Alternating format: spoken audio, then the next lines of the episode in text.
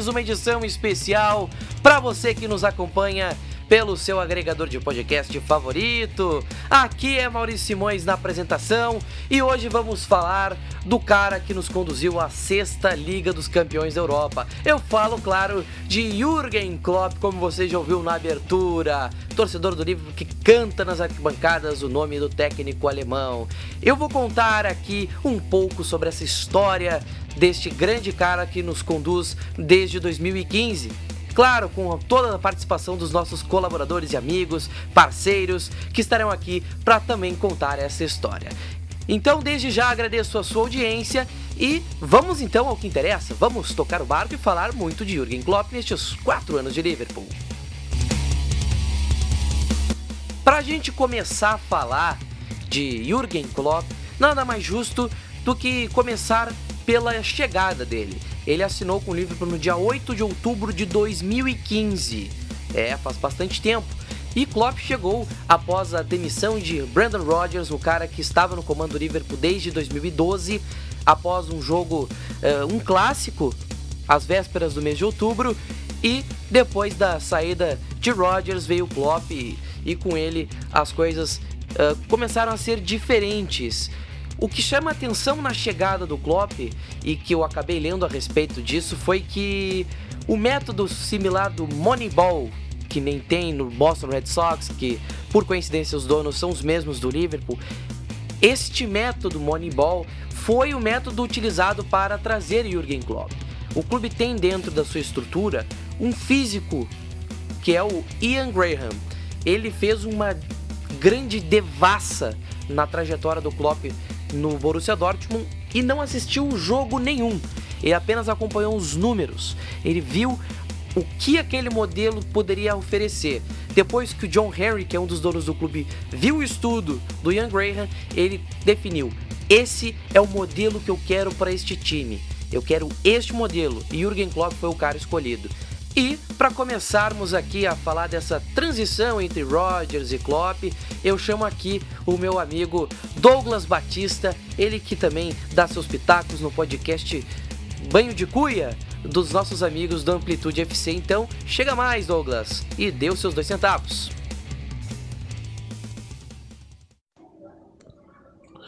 Bom, eu acho que a princípio é importante comentar como era a situação do Liverpool antes da chegada do Klopp. O Liverpool vinha de uma temporada bem ruim sob o comando do Brandon. E assim, essa transição é que é importante comentar.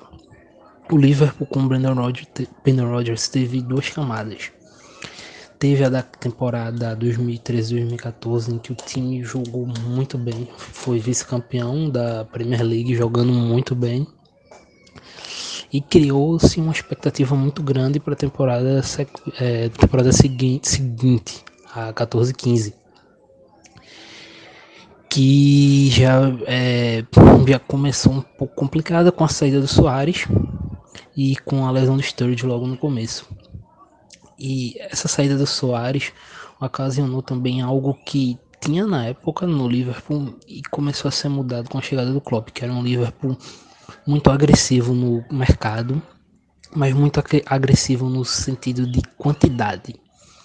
Naquela janela de 2000, é, após a temporada do vice-campeonato inglês, chegaram Henrique Lalana, é, Lambert, Balotelli, entre outros. Foi um bondaço que chegou e a equipe não conseguia render. Se você for é, lembrar dessa temporada, que foi a temporada de despedida do Guerra também, importante lembrar, uh, você vai lembrar muito mais de jogos ruins do Liverpool do que de grandes jogos. Talvez o grande jogo do Liverpool nessa temporada tenha sido a vitória contra o Tottenham por 3 a 2 Na verdade, duas vitórias contra o Tottenham. Teve o 3 a 2 em Anfield, com o gol do Balotelli no final da partida, e o 3 a 0 na ida é, no, na casa do Tottenham com um golaço do Alberto Moreno. E o Liverpool foi extremamente irregular nessa temporada. É, foi a, a, temporada final do Sterling, né, como jogador do Liverpool. Sterling e Coutinho é, alternaram os melhores momentos de uma equipe que não rendeu. Assim, foi uma temporada que o Liverpool tomou 3 a 0 do Manchester, tomou 4 a 1 do Arsenal, tomou 3 a 0 do Real Madrid em casa. Teve a goleada contra o Stoke City na despedida do Gerra. E por conta dessa temporada muito ruim, é, desde então as pessoas já pediam para a saída do Brandon. O Brandon começou a temporada e saiu logo após um empate contra o Everton. É, um a um, com nosso gol sendo marcado por, pelo Ings e o deles, como sempre, pelo Lukaku. E aí chegou o Klopp. E aí é importante, é importante citar que quando o Klopp chegou, a janela já estava fechada. O Klopp não fez a janela dele assim na, a primeiro momento. E essa janela, como as outras, tinha sido muito agressiva. O Liverpool trouxe nessa janela Roberto Firmino, Milner e Klein, que foram nomes importantíssimos, principalmente o Firmino, é, na trajetória do Klopp. Mas também chegaram, é, chegou jogadores como o Benteke, que foi um, terminou sendo um, um fiasco, entre aspas, é, por não encaixar direito com é, a ideia de jogo do Klopp e também já não se encaixava tanto com a ideia do Brandon, porque o Brandon curtia um centro, é, diferente do Klopp, que curte um falso 9, o Brandon ele também curtia um 9 mais móvel, não um falso 9, mas um 9 mais móvel. Isso também eu acredito que demoraria a encaixar o Benteke. Mas aí entra naquele ponto que a gente falou, era uma equipe que contratava muito mais em quantidade, não qualidade. O Klopp estreou contra o Tottenham, um 0 a 0 meio miado. Primeiro jogo do Origi com a camisa do Liverpool. Acho que é importante lembrar já que ele se tornou um personagem icônico. E essa primeira temporada do Klopp, como ele não fez uma janela, é importante ver como alguns jogadores foram importantes de início na equipe. E eu daria muito destaque a um cara que hoje é muito criticado, principalmente por conta das lesões e como ele se lesionou tanto, ele não voltou a alto nível. Mas assim, é, o melhor jogador do Liverpool nos primeiros meses do clube possivelmente foi Lalana. Ele adquiriu uma constância muito grande jogando fez excelentes partidas. Talvez a principal, a ida contra o Manchester na Europa League. Mas era um Liverpool muito inconstante, principalmente na Premier League. O Liverpool chegou em duas finais nessa primeira temporada, na Europa League e na Copa da Liga, mas na Premier League o Liverpool não conseguiu nem se classificar para a competição internacional. E foi um time que alternou os jogos maravilhosos, como contra o Manchester City, e jogos assim tenebrosos, talvez dando maior ênfase a derrotas contra o Watford por 3 a 0 na casa deles e contra o Newcastle que teve um show do Wijnaldum contra o Liverpool.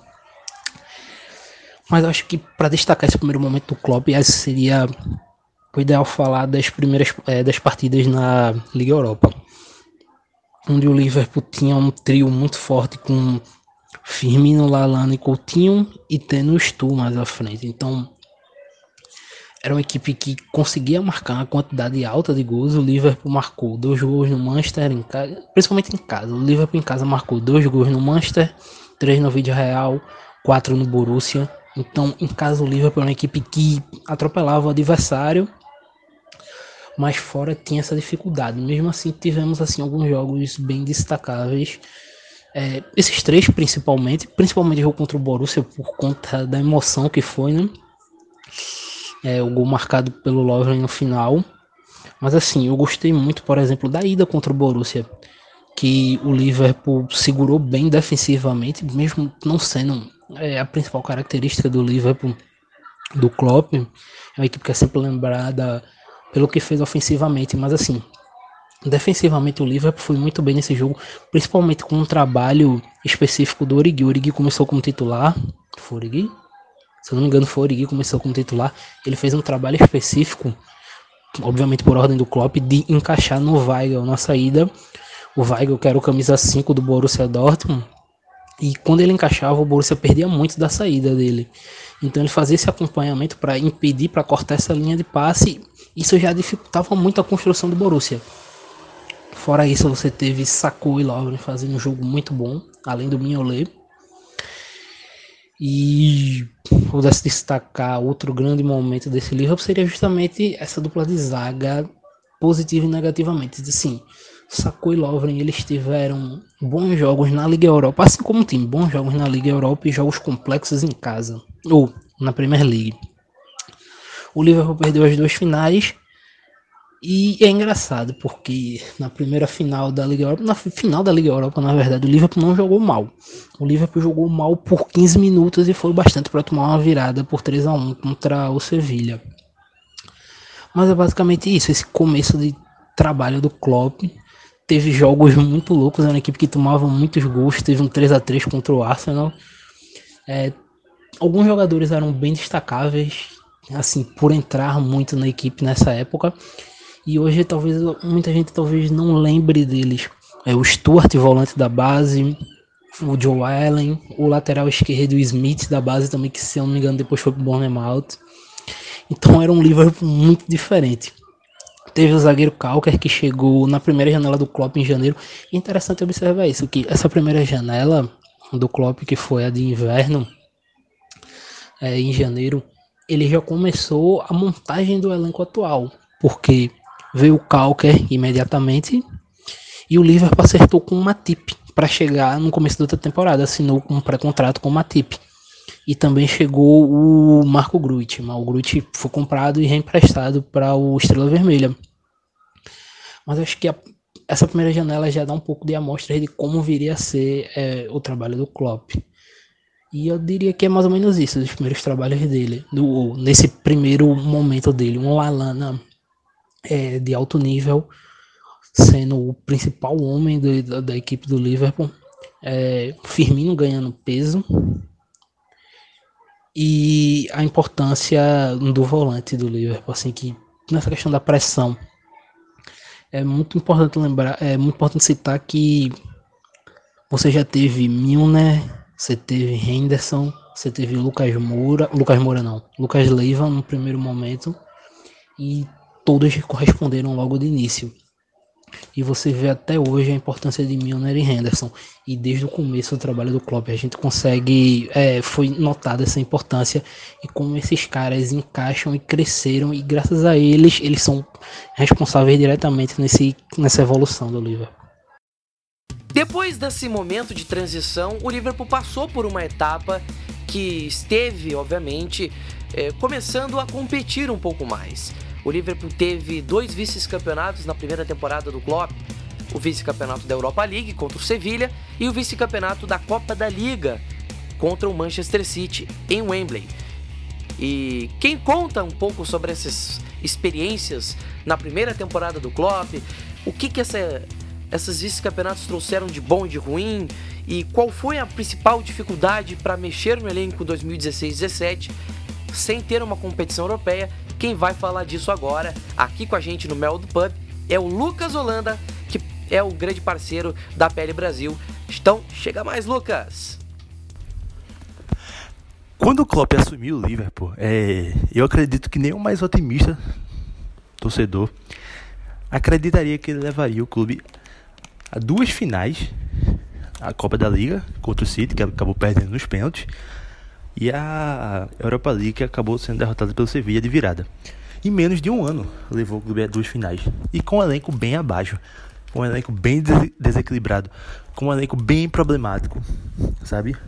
Então, é, na minha opinião, e acho que todo mundo que acompanhava, que sabia que aquele time não tinha obrigação de ganhar, parece até contraditório, porque a gente sabe que o Liverpool é um dos maiores clubes do mundo.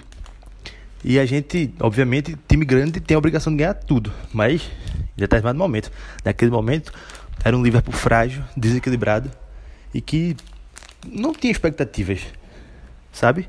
Mas com o Klopp, com o trabalho dele, chegou na final, acabou perdendo de forma bem dolorosa pro City. É, era a chance de soltar o grito na garganta, né?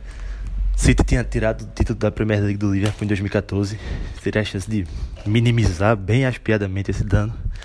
E ser campeão da Liga Europa, né? Voltar a ser campeão europeu.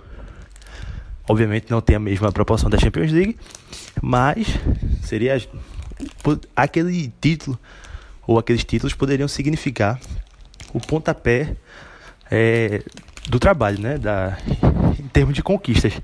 Mas todo mundo entendeu que ali era o começo. Então, Não, não havia desespero, não havia terra arrasada.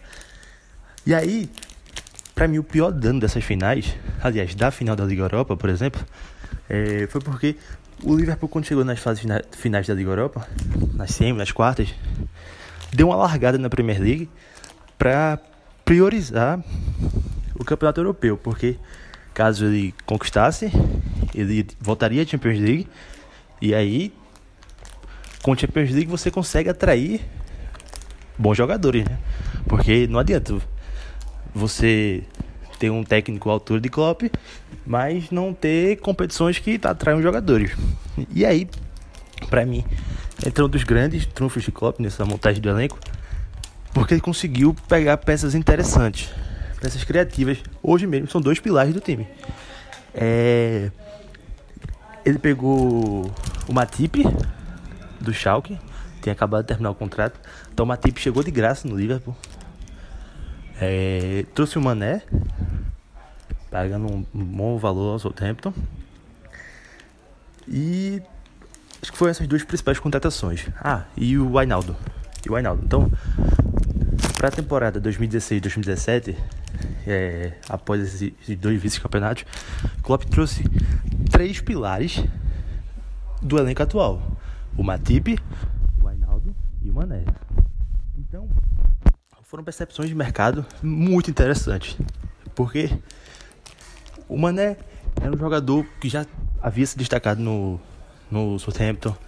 O Ainaldo também no Newcastle, que acabou sendo rebaixado na temporada, se eu não me engano. E o Matip, o Klopp já conhecia do trabalho da Alemanha. Então, esse trabalho foi fundamental. É, esse trabalho de garimpar talento foi fundamental na, nessa montagem. E assim, o que pesou contra, né? Obviamente, você fora você não consegue atrair grandes jogadores, né? Grandes jogadores que eu digo assim. É, um world class da vida, né? Pronto. Vou dar um exemplo bem exagerado. Um Alisson da vida não iria pro Liverpool se ele tivesse fora da Champions League, sabe? O Alisson world class, enfim. Só pra situar o que seria um world class que eu estaria falando. É, então, essa, esse poder de criatividade do Klopp foi muito bom. Foi muito bom mesmo. Só que, é, na minha opinião, ele também cometeu alguns erros na montagem do elenco. Nenhum lateral esquerdo, mesmo Moreno comprometendo, ele improvisou a temporada 2016-2017. James Milner ali. Milner jogou a temporada inteira ali. Eventualmente, estava machucado, enfim, suspenso. O Moreno jogava ali. Mas, em linhas gerais, o Milner foi o titular da lateral direita. Da lateral esquerda, perdão. Então, pesou contra. Aquela velha questão do elenco, né? Que ou ele traz as peças que ele quer, ou ele não vai contratar por pressão da torcida. Isso aí, é, o torcedor pode chiar, bater, espernear, o que for, mas é a linha de trabalho dele. Tanto que para ele aceitar o Liverpool, é, ele foi, foi a principal exigência dele. Ter total autonomia e trazer né, quem ele quer. Então o Liverpool terminou a temporada 2016-2017 no limite. Porque, vamos lembrar da temporada. Começou muito bem, com trio de ataque com Coutinho, com Mané, com Firmino. Aí na meiuca o Ainaldo, o Lalana, muito bem também. Só que, obviamente, já chegou até a liderar o campeonato. Até o início de, de dezembro, se eu não estou enganado. Mas aí, aquela velha. As lesões atacaram novamente. É, o Coutinho, depois o Mané, depois o Mané na Copa das Nações Africanas em janeiro. E aí o Liverpool perdeu o Mané praticamente por todo o mês de janeiro. E aí o time despencou. Foi bater em quarto. E ao fim da temporada tá na última rodada, precisava vencer para confirmar a vaga na Champions League. Então, mas aí a gente volta para aquele velho ponto da expectativa e do desempenho. Qual era o, o ponto principal da temporada 2016-2017? O objetivo era voltar à Champions League. E conseguiu. Então, o trabalho que hoje a gente vê no nível assustador de excelência, não, você não, não tem como desenvolver, não tem como chegar no nível atual desse elenco em apenas um, uma temporada e meia. Tem que ser aos poucos. Eu sempre costumo é, usar a expressão de grão em grão. Então, primeiro, vamos contratar três. Contratou três, três pilares. Na temporada seguinte, trouxe o Salah, trouxe o Chamberlain, trouxe o Robertson. Ah, o Alexander Arnold também, na 16-17, começou a aparecer com maior frequência. Tanto que na 17-18 ele toma a titularidade. E aí a gente já sabe que vira o melhor lateral direito do mundo. Acho que de forma indiscutível para mim. Então, o trabalho que começou naqueles dois vícios dolorosos foi amadurecendo de grão em grão. Primeiro, contratando as três peças, o Ainaldo, o Matip e o Mané. Depois reforçando com o Robertson. Com, enfim. É... E aí, veio a perca da. Perdeu a Champions League pro Real Madrid. E aí reforçou mais uma vez. com Keita, com Shaqiri. Então, acho que o que fica de lição daqueles dois vice-campeonatos, é, tanto da Liga Europa como da Copa da Liga, é que tanto o Liverpool, instituição, direção, como Klopp, como jogadores que estão que passaram por esse processo, o Henderson, o Firmino, o Lovren, o Milner, enfim, é, eles souberam esperar o momento, sabe? Por, por metas, por partes. Primeiro, por mais que a gente seja o Liverpool, é, em duas finais e perder, não, não tinha cenário nada. Tanto que o trabalho seguiu, foi sendo maturado, tanto modelo de jogo. O é um time que toma muitos gols, muitos gols, muitos gols. Tem um problema seríssimo na bola parada.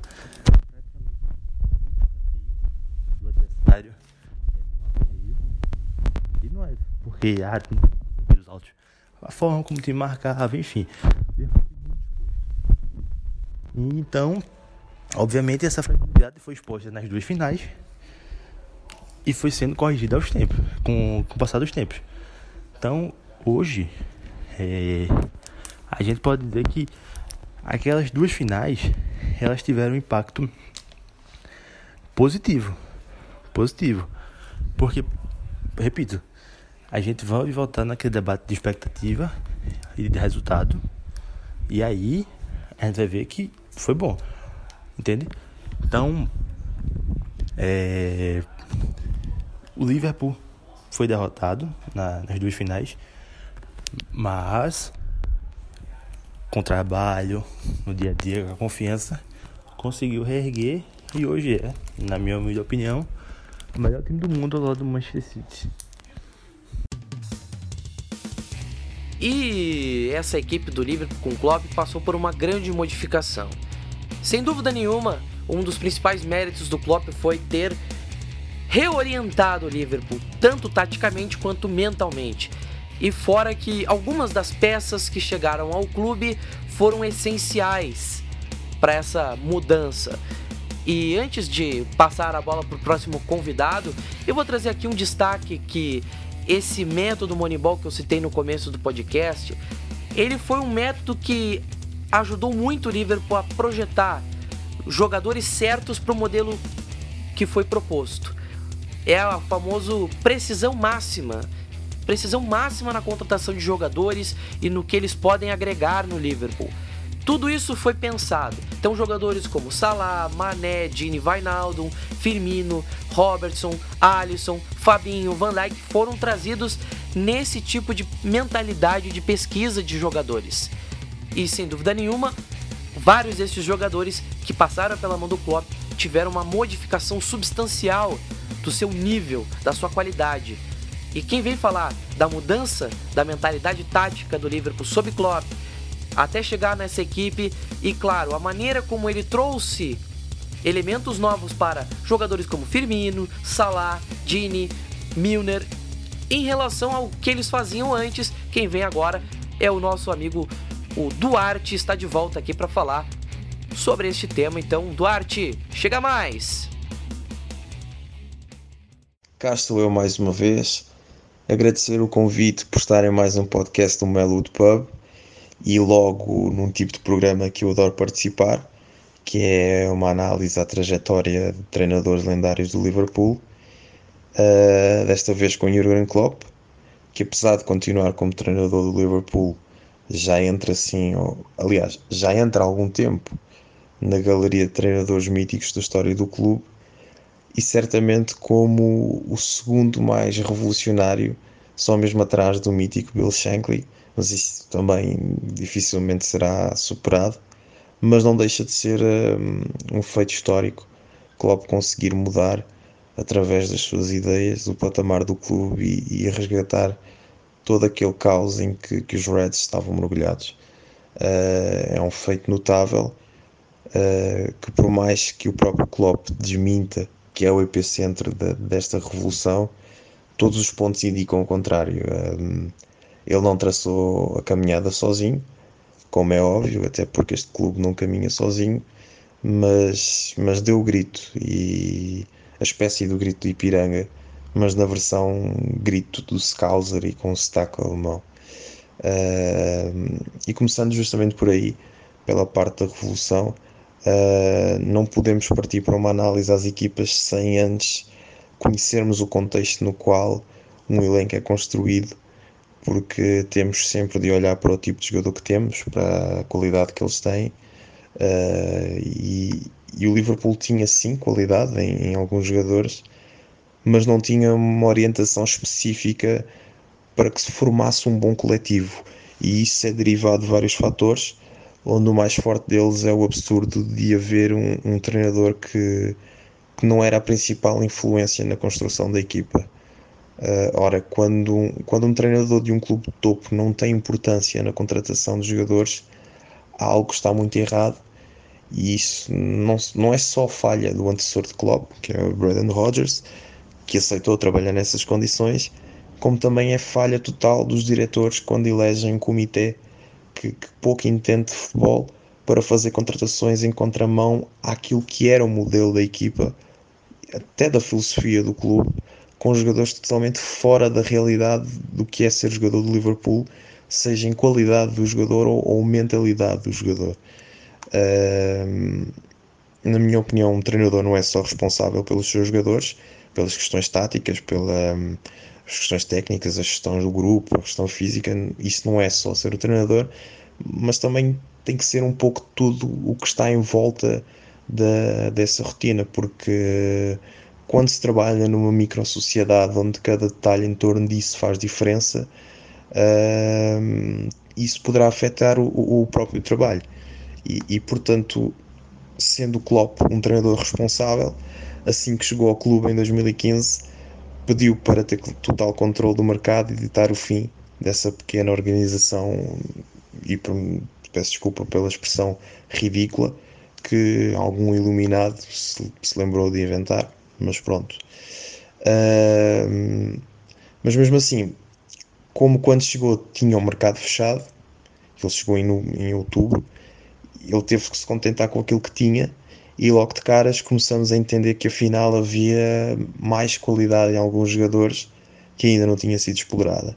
E Klopp já trazia essa fama do Borussia de, de tirar o máximo rendimento dos jogadores. Basta ver os feitos que conquistou com alguns jogadores que após não trabalharem mais com Klopp, tiveram um, uma queda absurda nas suas performances e isso está interligado à capacidade que ele tem em fornecer um, um, um contexto a qualquer jogador que ele veja o potencial para ser útil, e, mas isso é algo que vamos ver mais à frente.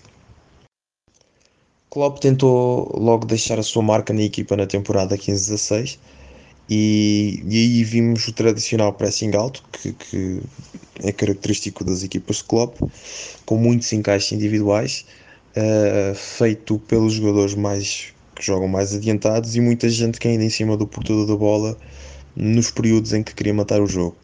Uh, mas obviamente que isso não, não pode durar sempre muito tempo durante os 90 minutos, porque são ações que trazem como consequência um grande desgaste físico, ainda mais tendo jogadores como um Sturridge ou um Coutinho, por exemplo, a realizar essas tarefas que não são jogadores propriamente que tenham uh, grandes portes físicos para poder aguentar isso durante muito tempo.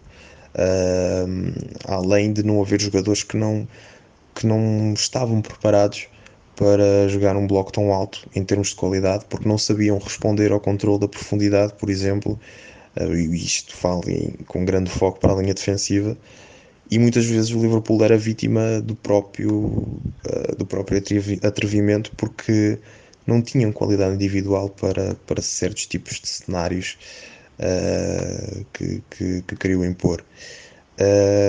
Entre vários sistemas táticos, o Klopp teve como base principal na competição que atacou, que foi a, a, a Liga Europa, tinha como base o 4-2-3-1, que tinha o Mignolet, Klein, o Lovren e depois aqui havia sucessivas trocas porque eram jogadores que estavam lesionados.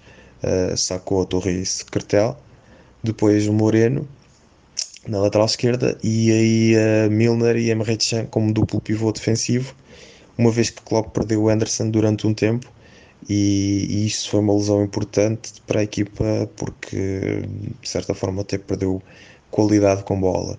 Uh, Milner e, e, e Chan são jogadores que não que não oferecem tantos passos verticais, não são, não são primeiros construtores que oferecem grande qualidade com bola, seja até em passos longos ou, ou, ou lá está, os passos verticais, porque, porque preferem fazer o certinho. E se calhar, até no caso do Tchan, uh, até era um jogador que gostava mais de carregar bola em vez de fazer um, um, um passo mais nesse sentido.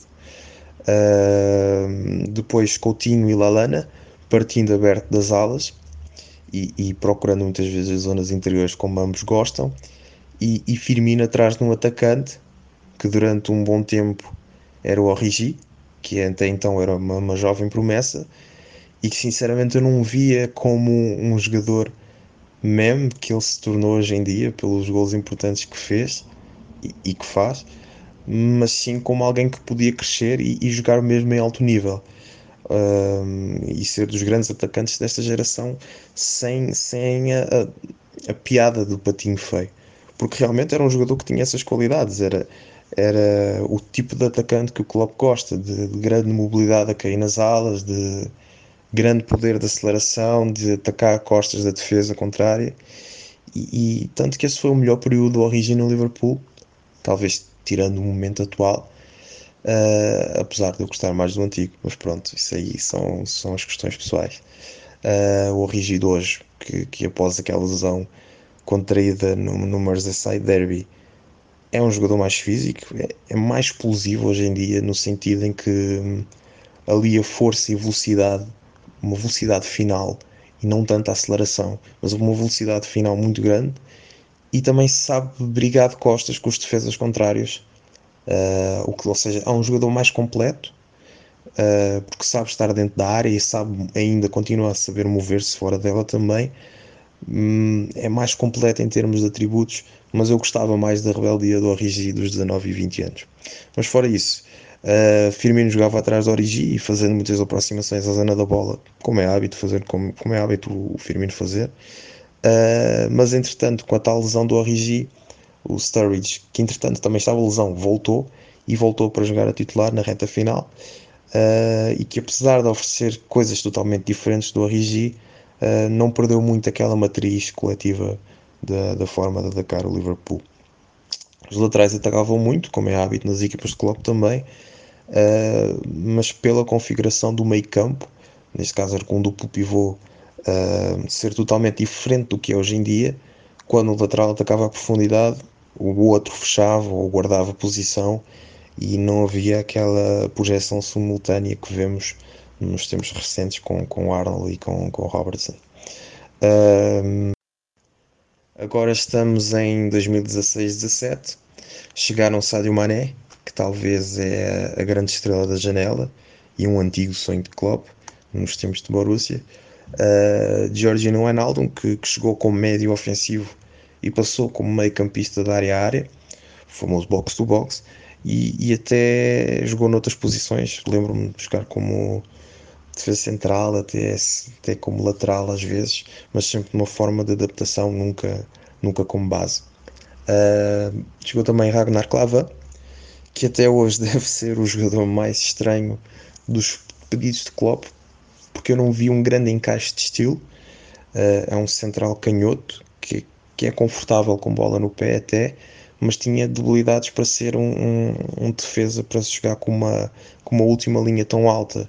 Uh, não tinha, não era propriamente um central rápido, até pela sua idade, e depois também não tinha hum, grandes, grandes capacidades cognitivas para, digamos, cognitivas para poder uh, saber antecipar lances e saber antecipar uma possível bola nas costas. Tinha de facto esse problema. E depois Matip, que é um central de grande qualidade, apesar de nesse ano ter demorado para, para demonstrar eh, o grande nível que tem. Uh, e depois, para, para finalizar, o, a contratação de, de um guarda-redes, ou goleiro, que, que, fazia jus àquilo que Klopp pretendia, que era alguém que soubesse controlar a profundidade, coisa que Mignolet não era, não estava tão confortável, era mais um, um arqueiro de, de mais confortável entre os postes, de mais reação e não, não tanto de ação. e Cários era, era exímio a guardar costas e, e, isso era importante porque a última linha de Liverpool, a linha defensiva do Liverpool jogava muito alta e existia sempre muito espaço nas costas, então é importante que haja sempre alguém que controle para evitar as bolas nas costas. Uh, neste momento, a base do sistema já era definitivo o 4-3-3 e hum, esse sempre foi o desejo do Klopp por, uh, por ser um desenho tático no qual ele se sente que dá mais conforto à equipa em termos de equilíbrios, sejam mesmo defensivos ou ofensivos, e, e aqui a equipa já sabe imprimir aquilo que viria a ser conhecido depois como o Gegenpressing, que, que significa a pressão pós-perda, que tendo um meio campo reforçado com estes três elementos, estes três meio campistas combativos, uh, com o Anderson como volante uh, a fazer de farol e, e ganhando segundas bolas e antecipando os ataques dos adversários e, e podendo ter também um Wijnaldum e um Lalana indo da área a área e a, e a desequilibrarem através de, das suas condições de bola que são muito bons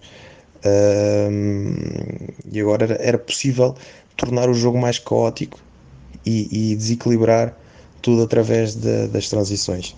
Então o Liverpool gostava muito do ritmo alto e, e, frenético para, para poder ganhar jogos, só que hum, os problemas da estabilidade ainda eram evidentes e esse, esse sempre foi o grande calcanhar do, do Liverpool, calcanhar daquilo do Liverpool, porque hum, era difícil conseguir manter uma regularidade de resultados, mas mesmo em termos de, de exibição é, era um pouco irregular no, nessa parte, porque éramos capazes de ver um Liverpool com caras diferentes durante o mesmo jogo. Ou seja, a, a tal questão do jogo dualista, do atacar e defender bem, não existia. Existia só o atacar bem e, e esse atacar bem até, até era dependente da forma como o adversário se comportava, porque se o adversário conseguisse fazer com que o Liverpool não, não jogasse no ritmo alto, não jogasse no jogo frenético, uh, o Liverpool até tinha muitas dificuldades depois em, em conseguir criar esses espaços, um, coisa que ao explorar espaços não eram maus, mas ao criar os espaços eram maus. E isso aí era importante. Um, também é importante dizer que, que esta era a melhor fase do Coutinho no Liverpool, ou começava a ser a, o início da grande fase do Coutinho no Liverpool, e a equipa dependia das muitas ações ofensivas dele, e, e o próprio teve um grande, grande crescimento com Klopp, que era um jogador cada vez mais regular, coisa que nem sempre foi. E nem sempre foi, mas também por, por motivos da idade e do crescimento natural que ele, que ele foi tendo também. Uh, mas isto acontecia numa altura em que o Liverpool tinha sérios problemas em, em atacar a profundidade pelo lado esquerdo.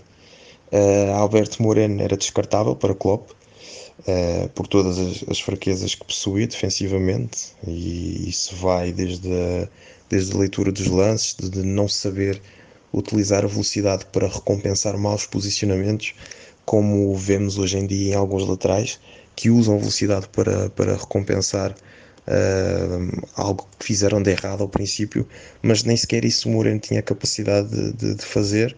Uh, e depois também a postura corporal para defender os lances individualmente, a forma como se deixava ser batido e perdia à frente. E também, uh, se calhar, não era um campeonato bom para Moreno em termos de, de estilo. Campeonato mais físico. Moreno é um jogador que, que tem muitas dificuldades para se impor uh, nesse sentido. Uh, e, e, por isso, Klopp teve que optar por jogar com, com Milner improvisado. Uh, já que Moreira não era um jogador confiável de todo para, para o treinador, e, e, já também que o departamento de scouting não, não conseguiu identificar um lateral esquerdo que, que trouxesse benefícios desportivos e financeiros para o clube naquele momento. Portanto, acabou por ser Milner o sacrificado e sacrificado entre aspas, mas uh, teve que chegar lá. E sendo Milner um jogador destro, toda a forma como o domínio de bola é feita na esquerda acaba por ter um impacto no jogar da equipe, porque Milner, quando recebe a bola, fala com os pés orientados para dentro, por ser destro. Uh, logo, ao receber, estando na esquerda e ao receber uh, a bola na esquerda, irá ter sempre a tendência de procurar as zonas interiores porque tem sempre os pés orientados para, para essas zonas interiores e quando nós queremos sair a jogar uh, e o, o, meu lateral tem essa tendência de, de, jogar para as zonas interiores vai entrar em, em, em caminhos mais apertados porque desde logo as opções de passe encurtam porque a partir daí só há uma opção de passe de retorno e em princípio poderá haver também uma, uma opção de passe interior, mas já não, já, já não há uma opção de passe vertical, coisa que se houvesse um, um jogador que soubesse receber de pé esquerdo uh, e conduzir a bola com o pé esquerdo, já, já havia hum, mais opções para poder sair a jogar. Fora também que hum, quando Coutinho vinha para as zonas interiores, por mais que Milner pudesse atacar a profundidade, uh, a forma como ele ia fazer o cruzamento ou era com o pé esquerdo e, e aí o pé esquerdo não é tão bom, portanto os cruzamentos não saíam tão bons assim, uh, ou ele ajeitava para o pé direito e, e aí tinha que tinha que demorar mais e, e aí já dava tempo para, para, para a defesa contrária se recompor e, e, pronto, acabava por se perder um ataque promissor. E assim sendo, esta necessidade viria a ser colmatada no ano seguinte com a contratação de Andy Robertson, que é uma, uma bomba física que sobe e desce o corredor inteiro sem grandes dificuldades durante os 90 minutos, o que é algo assustador. Mas estamos em 2017, chegam Salah e Alex Oxlade-Chamberlain, o que nos passava uma ideia em definitivo de que Klopp queria seguir nesta linha do, do Gegenpressing. Isto também está relacionado com o facto de ele acreditar que o jogo de futebol é para ser jogado em grandes níveis de intensidade. Onde escreve Guardiola, no, num dos livros Guardiola Confidencial, que os ataques de, de, das equipas de Klopp parecem manadas de búfalos, com 7 e 8 jogadores chegando à área do adversário e, e vindos de trás, embalados como, como se viessem enraivecidos ou coisa parecida. E tendo agora um Salah que é uma flecha apontada à baliza, Mané é outra, Chamberlain outra, Robertson e Arnold que viriam a ser revelados para o alto nível nessa época a garantirem sempre largura e o Wijnaldum a pisar na, na área também é, também é outro animal, por isso era, era, é muito difícil conseguir parar quando eles embalam vindos de trás. Só que a meio da temporada de 17-18 há um ponto de viragem uh, de tudo o que, que viria a ser o Liverpool para atingir o nível que atingiu hoje. Uh, e inevitavelmente estou a falar de, de Coutinho, que a saída de Coutinho, que hum, até então seguia em grande destaque, era, era o grande líder técnico da equipe e acabou por sair e isso, esse acontecimento acabou por mudar totalmente a forma como, como o Klopp iria encaixar as peças porque, porque agora o cenário é diferente e, e, já não existia aquela necessidade de encaixar o Coutinho no meio campo. e isso era ótimo pelo lado do equilíbrio, uma vez que Coutinho não dava grandes garantias de, de combatividade no meio campo, até se beneficiava quando o contexto era ritmo alto e, e recuperações doidas no, no, campo adversário, para depois ele lançar o Mané e o Salah em profundidade, mas quando havia necessidade de acalmar o jogo, de recuar, de fazer a gestão da posse de bola, o, o Coutinho não tinha tanto essas características e hum, deixava tudo bastante exposto, muito frágil para ali, ali no miolo e, e o Klopp muitas vezes uh, durante um jogo uh, acabava por mudar o sistema para se defender com duas linhas de quatro e assim mandava o Coutinho defender numa ala sem ter a preocupação dele, dele estar exposto no, no meio. Uh, e o Liverpool com a saída de Coutinho perde a qualidade que tinha em ataque posicional, isso é um facto. Hum, por mais que, que não fosse um jogador associativo, ainda era, era um ponto de desequilíbrio e, era muito por ele que os ataques rápidos contra adversários recuados se desenrolava e, e nisso Klopp teve muitos problemas em termos de, de criação, mas por outro lado também acabou por tirar mais benefícios, principalmente na Liga dos Campeões, porque sei que o tinha no meio campo já, já podia voltar a encaixar os três meio campistas combativos e, e principalmente de equilíbrio uh, e assim o trio de ataque descansava em fase defensiva e este descansar é no sentido de não ter tanta preocupação em recuar para, para defender, por exemplo, com 4-1-4 ou com 4-5-1 e, e, bastava o Liverpool defender em 4 mais 3 e estes três do meio campo, se fossem o Wijnaldum, o Anderson ou o Chamberlain, por exemplo, já eram suficiente para, para conseguir aguentar os ataques adversários. E este talvez seja um, do, seja um dos, dos grandes trunfos de Klopp na história do futebol, que, que por mais que não seja algo inventado por ele, foi ele que popularizou a ideia do defender com menos para contra-atacar com mais. A verdade é que a ameaça de ter sempre três jogadores adiantados cria aquela dúvida do adversário. Se eu atacar com muita gente e se eu perder a bola agora, depois tenho estas três motos aqui para me matarem no contra-ataque. Então, se calhar vou atacar com menos para também não sofrer depois num cenário onde possa perder a bola. Ou seja, pode parecer um paradoxo, mas tem, tem o, o seu sentido. Um, e a verdade é que na Liga dos Campeões, que foi a principal competição que o Liverpool investiu, muitos adversários não se deram conta disso e foram, foram levando goleadas e perdendo jogos e foram sendo eliminados à conta, à conta de, de, desses problemas. O Liverpool era claramente uma equipa de pressão alta, de ritmo frenético e de contra-ataque. Estas palavras definiam, em suma, tudo aquilo que, que era o Liverpool e que fazia o Liverpool no, nos jogos. Uh, matava e enchia goleadas dessa forma porque tinha elementos precisos para isso. Uh, e é importante também dizer com isto que Firmino começou a ganhar peso associativo ainda maior porque a equipa canalizava os seus ataques, os ataques por ele, uma vez que com a ausência de Coutinho era necessário arranjar outra fonte de criatividade e essa fonte de criatividade era Firmino e os seus movimentos de recuo à frente do, do meio campo, que hum, formavam um losango momentâneo e permitiam depois que Mané e Salah pisassem na área e, e marcassem imensos gols, como marcaram nessa temporada. A verdade é que é muito difícil defender um falso 9 como o Firmino, porque para o defesa contrário, se acompanhar o movimento, automaticamente abre espaço nas costas e aí Salah e o Mané aproveitam, uma vez que o Firmino com um apoio frontal ou com um drible uh, os coloca em posição privilegiada. Mas se o defesa guardar a posição e permitir que o Firmino receba livre entre linhas, ele vai girar e, e, e ficar de frente para a defesa, o que é um caos. Então, qualquer das decisões tomadas por o defesa será um problema. E é por isso que o falso 9 é, é, é, é realmente uma coisa quando esse falso 9 tem qualidade, é realmente uma coisa muito difícil de defender. Um, mas ainda não cheguei a outro fator importante que é a contratação do Virgil van Dijk. E, e, e, esta contratação significa que o Liverpool agora tem um senhor defensor, que um típico central holandês, que sabe como ninguém controlar a profundidade, é um monstro de antecipações, sempre com postura corporal correta, sempre em diagonal, uh, sempre pronto para, para ganhar nos duelos, tem uma imposição física invejável.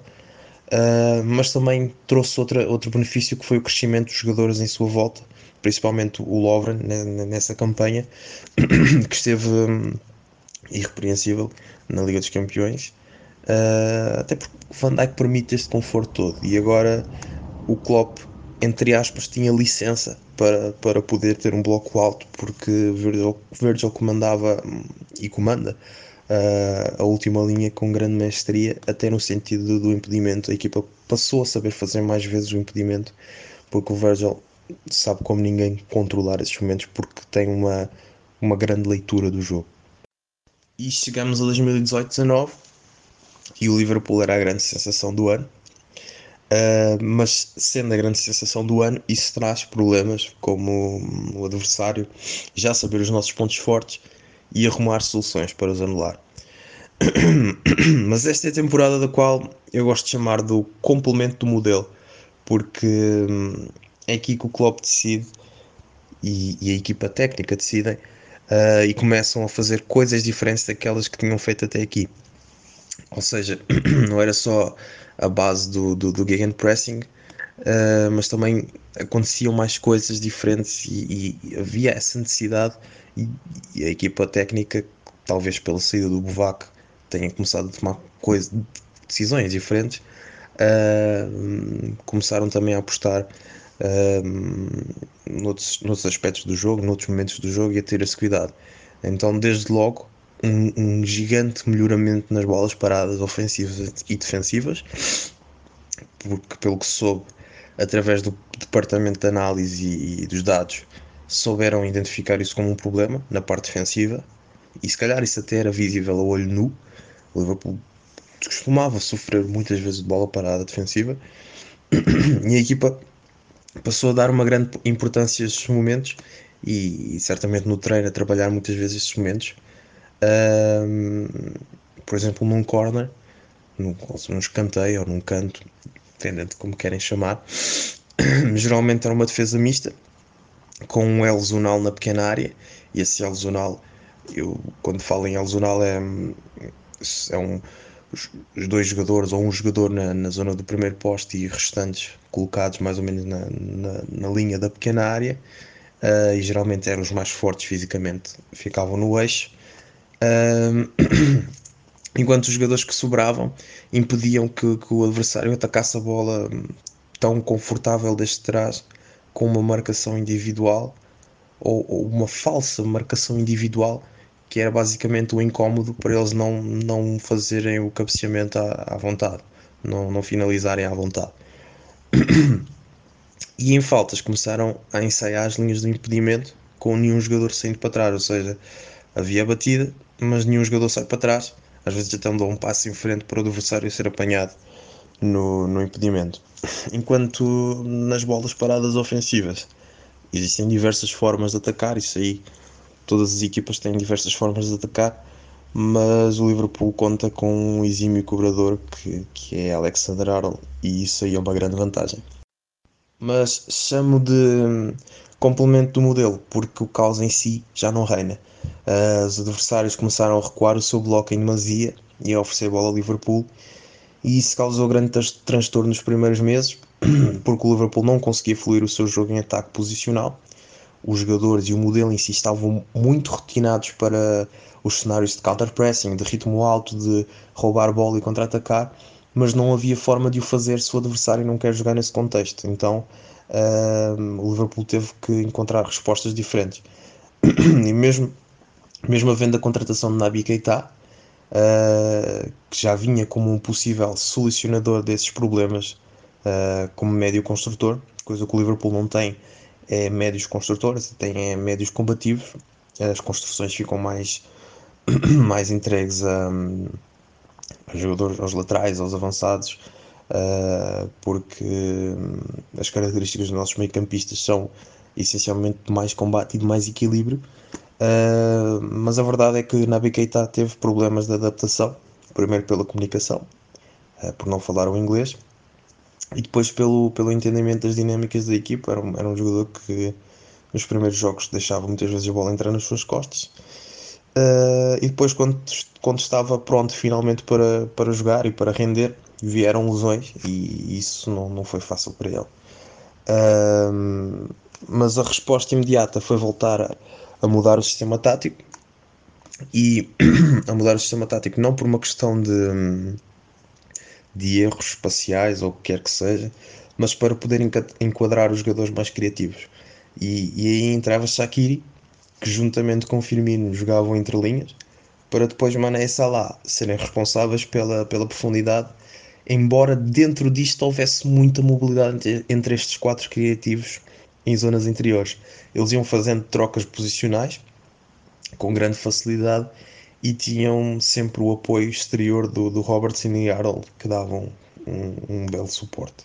Um, e tudo isto só era possível graças à grande capacidade de recuperação de jogadores como o Anderson, o Fabinho, uh, após ter tido nos primeiros meses também dificuldade, e o Enaldo, além, claro, do, do grande nível de, de, de Virgil van Dijk e, e Gomes no, no, primeiro semestre e depois no segundo semestre de Matip, que permitiam uh, ao Liverpool defender desta maneira. Uh, o Liverpool agora era obrigado a ter iniciativa, a saber ter paciência para furar os blocos adversários e, e, o facto de agora lutarem por mais competições acabou por fazer com que abordassem os jogos de outra maneira. Um, olhando, por exemplo, a configuração do seu pressing alto, uh, em vez de ser um pressing voltado para, para o encaixe individual, para um, a pressão frenética na bola, uh, passou a ser de uma forma mais armadilhada, de mais de haver mais armadilhas, de convidar mais o adversário a jogar por um certo sítio, por exemplo, pelo meio, e depois roubar a bola no meio e contra-atacar. Um, mas manteve sempre aquela ideia da pressão na bola. Esse, esse era o, o fator que, que, sempre determinou o Liverpool, ou sempre definiu o Liverpool, era a pressão na bola. Um, mas agora era feito de uma forma mais estrutural e, e organizada, digamos com, com pressing zonal, um, com Mané e Salah a taparem as linhas de passo aos laterais, enquanto pressionam os centrais, e, e Firmino também a fazer pressão à abertura da bola, enquanto tapa de linha de passo ao meio campista mais recuado, para, para ele não receber bola e para não iniciar as construções. Os três meias do Liverpool andam sempre na mesma linha e estão prontos para sair ao combate nas laterais para, para compensar a não descida propositada do tiro atacante, como, como dito anteriormente, e por vezes alguns laterais, dependendo do lado, dependendo do lado onde o adversário fosse sair a jogar, poderia subir para fazer a pressão a quem dava amplitude ou, ou não, também depende da forma como como como estava a decorrer o jogo, às vezes saía o interior, outras vezes podia sair o lateral, mas era sempre hum, uma coordenação de movimentos defensivos um, que era e é maior, mas não deixando de haver a pressão constante a quem tem bola, mas protegendo o espaço para não haver desequilíbrios atrás. E Klopp foi completando assim o seu modelo de jogo uh, através destes detalhes que faziam muita falta e isto são coisas que permitem ao Liverpool hoje em dia ser uma das equipas mais completas da atualidade, se não a mais completa da atualidade, e também ser uma das melhores equipas de, de, do século, sem dúvida. Uh, e talvez da história do futebol, não, não será exagerado dizer.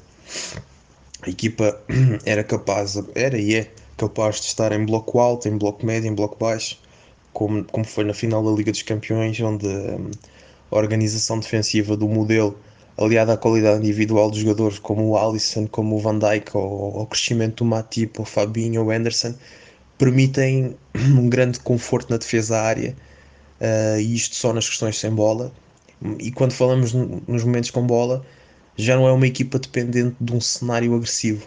Uh, deixou de ser uma equipa de explorar espaços, de saber só explorar espaços, para também passar a ser uma equipa de criar espaços, porque os adversários exigiam que assim fosse. Então, uh, agora sabe criar os espaços e explorar os espaços. E isso, e isso é muito importante. estamos em novembro da temporada 2019-20, mas arrisco-me a definir esta temporada como a estabilização do modelo de jogo de Klopp. Uh, a passada era o complemento da, da, do modelo, esta estabilização, uh, até porque hum, as alterações táticas em relação ao passado não são tão visíveis do ponto de vista estrutural. Existem sim algumas nuances, como a questão de não querer atacar sempre com dois laterais ao mesmo tempo, até para aproveitar as qualidades de jogo interior do Arnold. E isto também tem a ver com o facto de, de, responder melhor na transição defensiva, algo que no jogo contra Manchester City no Etihad Stadium ficou muito evidente. Os oponentes, quando conseguem contra-atacar contra o Liverpool pelos lados, causam grandes problemas na, na, recuperação, tanto para os laterais que não chegam a tempo, tanto para os meio-campistas que, que, têm que se deslocar muito e, e, e, isso acabava por se desgastar nas coberturas. Uh, mas portanto são, são detalhes pequenos, se calhar também não não tivemos tempo para ver uh, grandes mudanças, mas no todo eu diria que esta temporada de estabilização do modelo. Num todo, Klopp tem uma competência de treinador fundamental que se chama carisma, e esse carisma é o que permite que os jogadores dito medianos encontrem um contexto favorável e se sintam, e são mesmo, úteis numa equipa de excelência. E esta equipa atual é, é de excelência porque tudo o que faz é excelente uh, domínio em todos os momentos do jogo, elenco grande e de grande qualidade, trabalhado de acordo com a capacidade física que o modelo exige e aliados a uma força mental imparável que consegue aguentar a pressão em bloco baixo de um Tottenham na final da Liga dos Campeões durante 80 minutos, conseguem buscar viradas históricas de 3 golos de diferença, conseguem estar por baixo no jogo e do nada fazerem 3 golos, conseguem marcar golos nos últimos minutos sem tremer. Podiam ser apenas coincidências, mas não são, quando este tipo de coisas acontece constantemente. Por mim é tudo, mas para Klopp espero que seja ainda mais. Não quero roubar muito do vosso tempo e até porque, como já repararam, estou danificado. Um, e nem sequer falei do legado do Klopp no, no The Academy para o futuro, mas talvez isso seja para um próximo programa. Muito obrigado pela vossa atenção e we'll never walk alone. Como o assunto dentro de campo nunca é demais, quem vem agora para falar conosco sobre outros temas dentro de campo do Liverpool das temporadas 17, 18 e 18, 19 é o Lucas Mateus. Ele está chegando aqui pela primeira vez. Então, Lucas, chega aí. O Liverpool da temporada 17 e 18 era uma equipe onde as situações transicionais, os momentos de mudança de comportamento, a partir do ganho ou da perda da posse, eram o habitat natural, o habitat mais favorável para o funcionamento desse time. Era um time que no início da temporada, ainda sem Van Dijk, sofria e sofria demais quando precisava se organizar defensivamente, porque era frágil na defesa de sua área. Então, a partir da derrota sofrida por Tottenham por 4 a 1, se não me falha a memória, Klopp muda toda a forma da equipe se defender. Coloca a agressividade e a intensidade como pontos chaves para que a equipe consiga evitar de ter o seu gol vazado pelo adversário. E nesse ponto o time se estruturava em um 4-3-3, desde o bloco mais alto ao bloco mais baixo, na maioria dos jogos. Era um 4-3-3 em bloco alto, no qual os pontas se postavam entre os laterais e os zagueiros adversários. Firmino ficava entre os dois zagueiros e de frente para o goleiro, com um conceito de uma marcação por sombra, onde ele conseguia evitar que uma linha de passe à sua frente fosse formada. Ao pressionar o portador, muitas vezes o goleiro adversário, porém sem permitir que o volante aparecesse como uma, uma opção de passe vertical ou diagonal para este. E isso era de fundamental importância, porque os meus campistas atrás dele, na maioria das vezes, Henderson, Milner, Chamberlain, variando com o Wijnaldum, ficavam postados, formando uma zona de guerra, aonde o trabalho deles era evitar que a saída de bola adversária se desse de forma interna. O time visava exteriorizar cada fundamento ofensivo adversário. O time preferia que o seu adversário atacasse pela amplitude do que pela entrelinhas, independentemente de quem fosse o ponto adversário. Porque o time se garantia nas bolas alçadas à área, nos cruzamentos, principalmente depois que o zagueiro do Wolf, do Southampton é contratado pelo Liverpool. Mas o time tinha uma certa fragilidade a ataques internos. E para isso o 4-3-3 era fundamental, porque esses meias basculavam, moviam-se de um lado para o outro, sem permitir que o adversário conseguisse trocar passes de forma interna. E assim, obviamente, eles eram forçados a acionar seus pontas. E aí, usando a linha lateral como aliada, o Liverpool cercava esses. O ponta do lado era responsável por fechar um possível retorno para o zagueiro, para o volante, enquanto os meio-campistas, o zagueiro do lado e o lateral, atacavam o portador, criavam uma zona de hostilidade para que ele não tivesse tempo e espaço para inverter uma bola. E aí, quando essa bola era invertida, o lateral tinha o trabalho de controlar essa amplitude adversária e não permitir que esse jogador postado nessa zona do campo ganhasse metros, porque ele precisava temporizar essa jogada. Ele precisava que seus companheiros do meio chegassem para apoiá-lo. E aí encerrasse essa progressão adversária. Dentro desse cenário de blocos médios, baixos e altos, o Liverpool prezava por um conceito fundamental: a densidade ofensiva, que nada é o primeiro conceito, é o primeiro pensamento que uma equipe valorizada pelo contra-ataque deve ter. O Liverpool muitas das vezes dava trabalhos defensivos, médios e baixos, simples para os seus extremos e para o seu centroavante, que, na, é, que era um falso 9 na realidade, e não um centroavante de função, mas de posição. E isso permitia que na roubada de bola o Liverpool conseguisse acionar o seu trio de uma forma muito facilitadora para que esse chegasse ao gol adversário em uma progressão veloz. Muitas vezes o foco era acionar Firmino, que descia da referência entre linhas, buscava essa bola e a partir dali ele conseguia girar para conduzir e acionar Mané ou Salah em um movimento de ruptura diagonal. Houve até uma mudança da temporada 16 17, Mané atuava pela direita, nessa ele passa a atuar pela esquerda, né, pela chegada do Salah e por tudo mais. E assim facilitou que o Liverpool usasse esses cenários de transição positiva ou transição ofensiva ou os contra-ataques como seu ponto mais forte nos duelos de Champions League. Contra o Manchester City em Enfield, no primeiro tempo do 3 a 0 é a aplicação perfeita desses conceitos.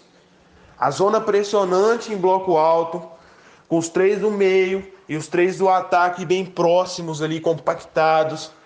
E os do meio sempre sendo agressivos aos retornos adversários de apoio para tentar uma saída interna. Muitas vezes, quando Davi Silva ou Kevin De Bruyne se postavam em pivô, de costas para o gol do Liverpool para poder receber essa bola e recuavam metros. Eles já recebiam sendo atacados. Eles já recebiam com a pressão de Milner e naquele jogo Chamberlain muito grande em cima deles, para que eles tivessem que voltar e o Manchester City reorganizar sua saída de bola pelos lados, aonde o Liverpool se sentia mais confortável, mesmo que talvez o Alexander Arnold fosse frágil em duelos um contra um, em certos momentos da temporada, 17 e 18, o Liverpool conseguia controlar bem essa situação.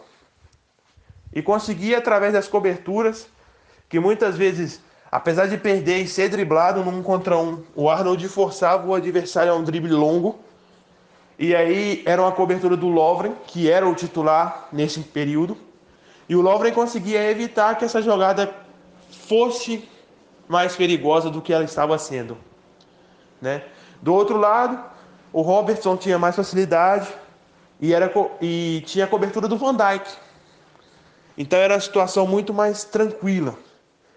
Porém, mesmo falando desses conceitos transicionais do gegenpressing, que a equipe por estar sempre com organização ofensiva, apesar de não tão boa quanto na temporada 18-19, mas postada e, e de forma que funcionasse naquele momento, com jogadores sempre muito próximos, esse conceito era maximizado ao máximo. Ele funcionava muito bem nessa temporada. A equipe era extremamente agressiva quando perdia a bola. E aí é interessante notar que isso sempre foi um comportamento comum dos times de Klopp. Desde o mais, passando pelo Dortmund, até agora na sua passagem, toda a sua passagem pelo Liverpool, sempre foi um destaque notar a pressão pós-perda desses times. E o Klopp tinha algo muito especial se você analisa a criação e a evolução desse conceito no futebol alemão. Por muitos tempos a pressão alemã ela foi algo muito por zona. Ela foi algo de fechamentos de linha de passe, de forçar o erro adversário em primeira instância. Mas Klopp, ele organiza sua pressão muito mais voltada ao adversário portador da bola do que as suas linhas de passe. Apesar de que essas também estão fechadas. Mas o intuito do Klopp não é fazer que o adversário cometa o erro. Não é o, o, o intuito do Klopp, o primeiro intuito é roubar a bola. E isso que, que diferenciou esse Liverpool. Porque ele era sustentado por um meio-campo que era muito intenso, muito físico. A gente tinha Milner, Henderson, às vezes o Dini, às vezes o Chamberlain, e era combativo o tempo inteiro, combatendo, combatendo.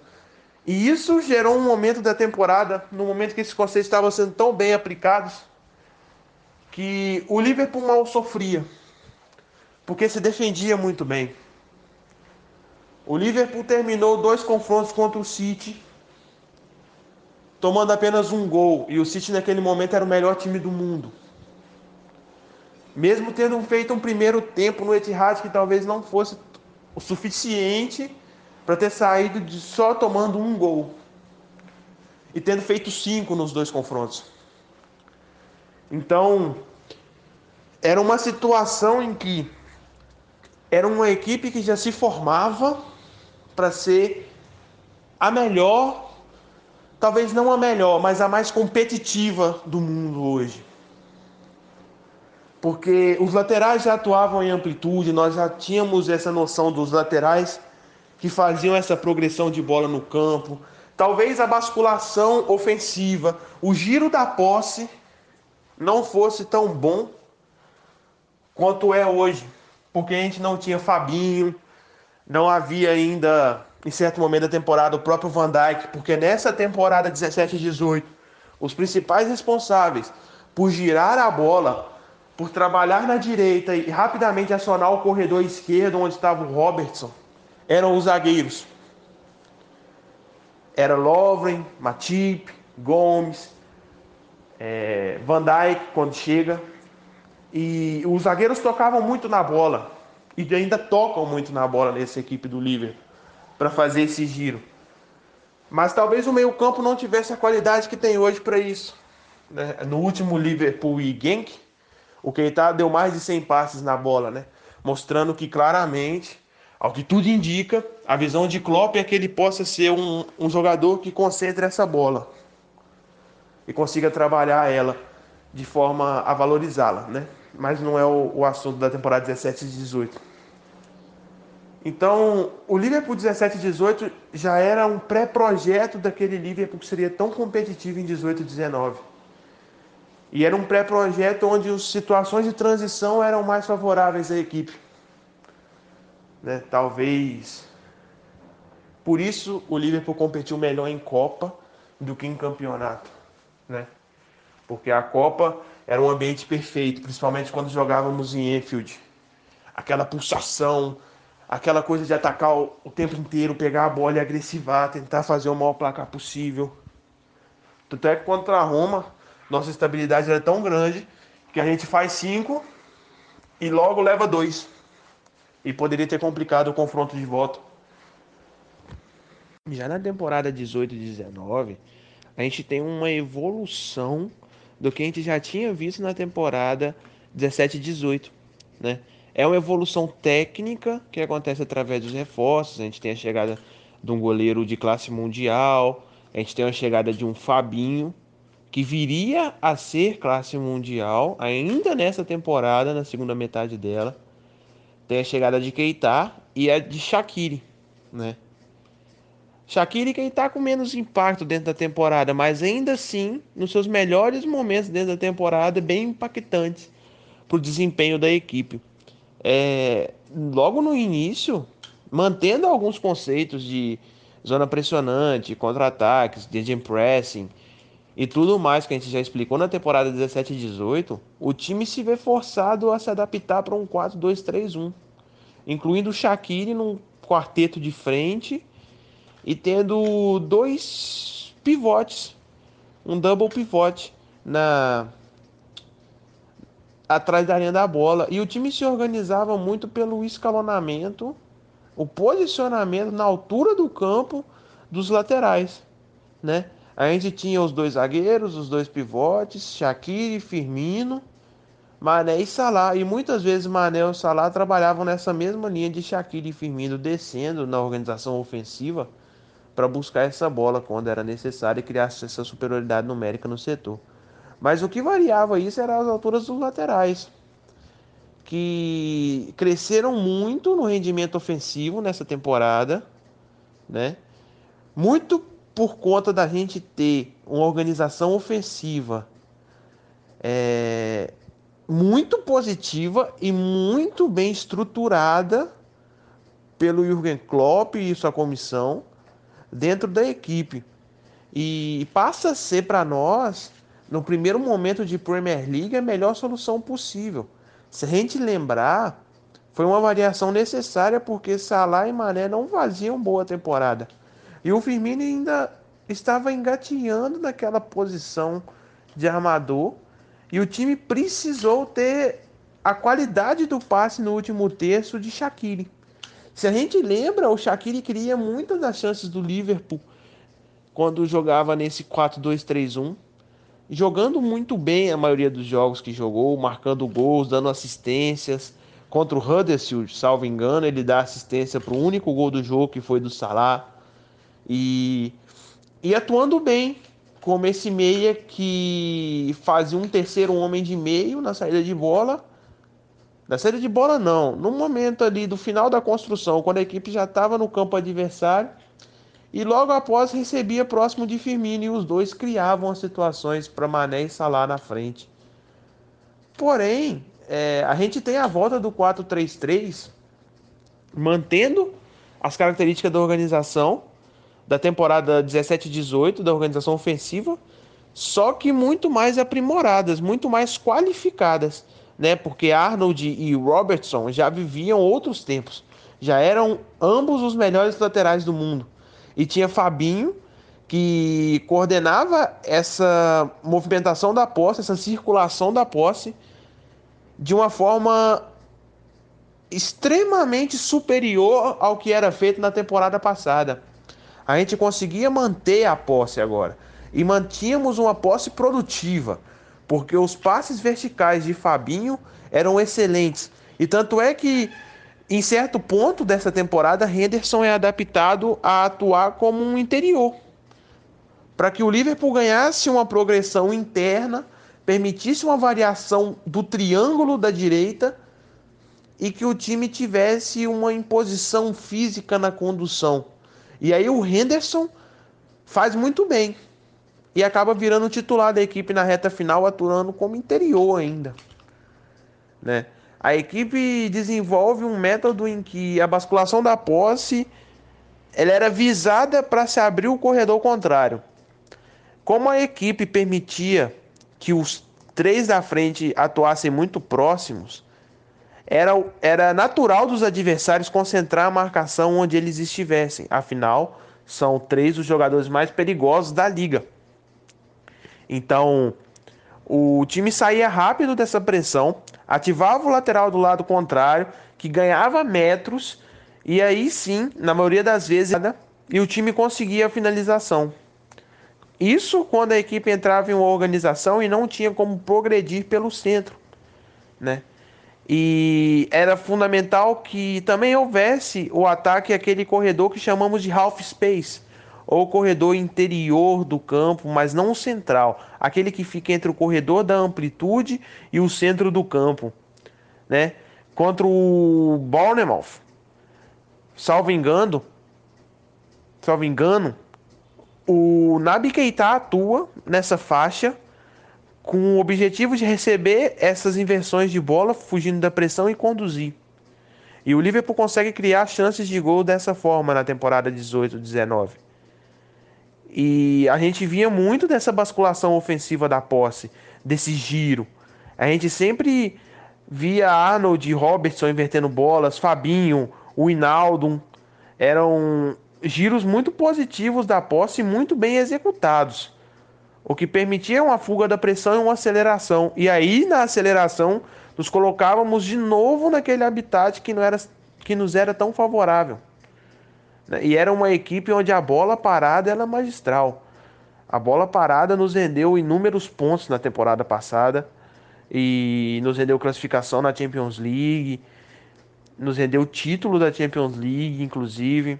Então, assim, era uma equipe que subiu um patamar técnico e tático e conseguiu alçar voos de fazer 97 pontos numa Premier League, mesmo não sendo campeão, sua melhor temporada da história de Premier League, e ainda ganhar o título da Champions, passando por Bayern, Porto, Barcelona e Tottenham, só nos playoffs, fora o que enfrentou na fase de grupos, que tinha um Napoli, um PSG, uma viagem para a Sérvia para jogar contra o Estrela Vermelha, entre coisas do tipo.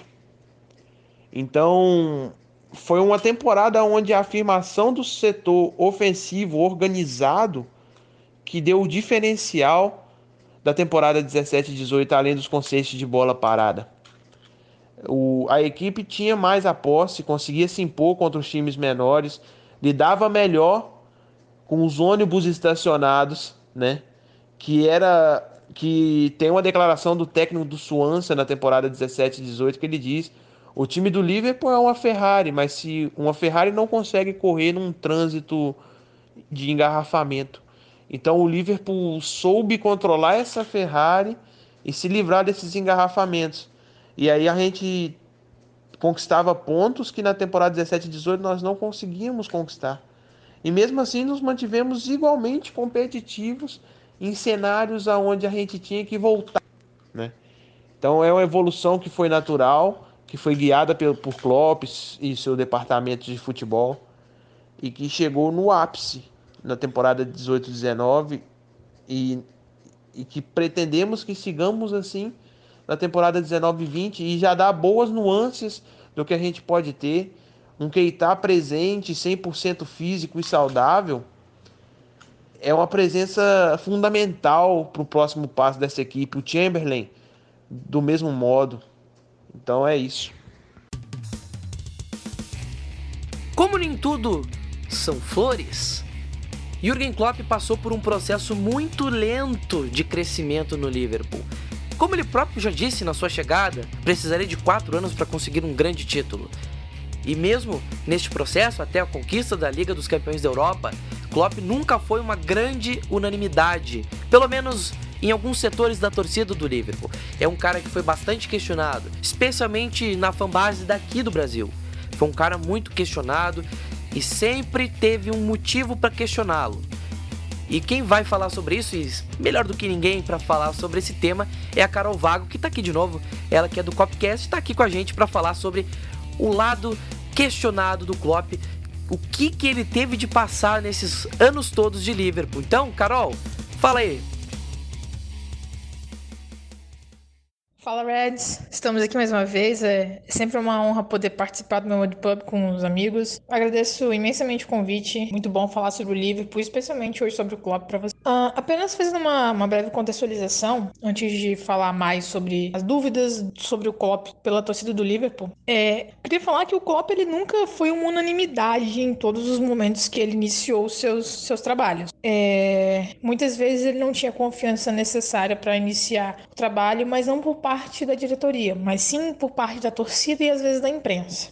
Na biografia do Klopp, escrita pelo Rafael Honens, é, a gente encontra alguns trechos que falam que quando os dirigentes do Mainz é, fizeram essa promoção do Klopp de jogador para técnico, uh, eles acreditavam que daria certo essa promoção por conta do Klopp conhecer muito bem o estilo de jogo que o clube gostaria de voltar a ter em campo. Naquele momento, o técnico era diferente do técnico em que o Klopp conhecia muito bem o estilo de jogo, e esse cara não estava dando conta. O time estava mal, estava na zona de rebaixamento da segunda divisão alemã, e eles queriam essa mudança, essa virada de chave. E o Klopp era o único jogador que tinha total conhecimento, que sabia muito bem como voltar a ter o antigo estilo de jogo. Quando ele foi anunciado como novo técnico do Mais, toda a imprensa achou ridículo, ridículo e sem fundamento, porque eles jamais imaginaram que o Klopp seria capaz de tirar o Mais da zona de rebaixamento da segunda divisão alemã. Eles achavam que aquilo era loucura da, da direção. Mas é aquilo, ele já não estava numa situação boa, que poderia piorar. É, e hoje a gente sabe que, na verdade, nada piorou, tudo melhorou. E ele fez um trabalho sensacional no Mais, que posteriormente o levou ao Borussia Dortmund. Quando,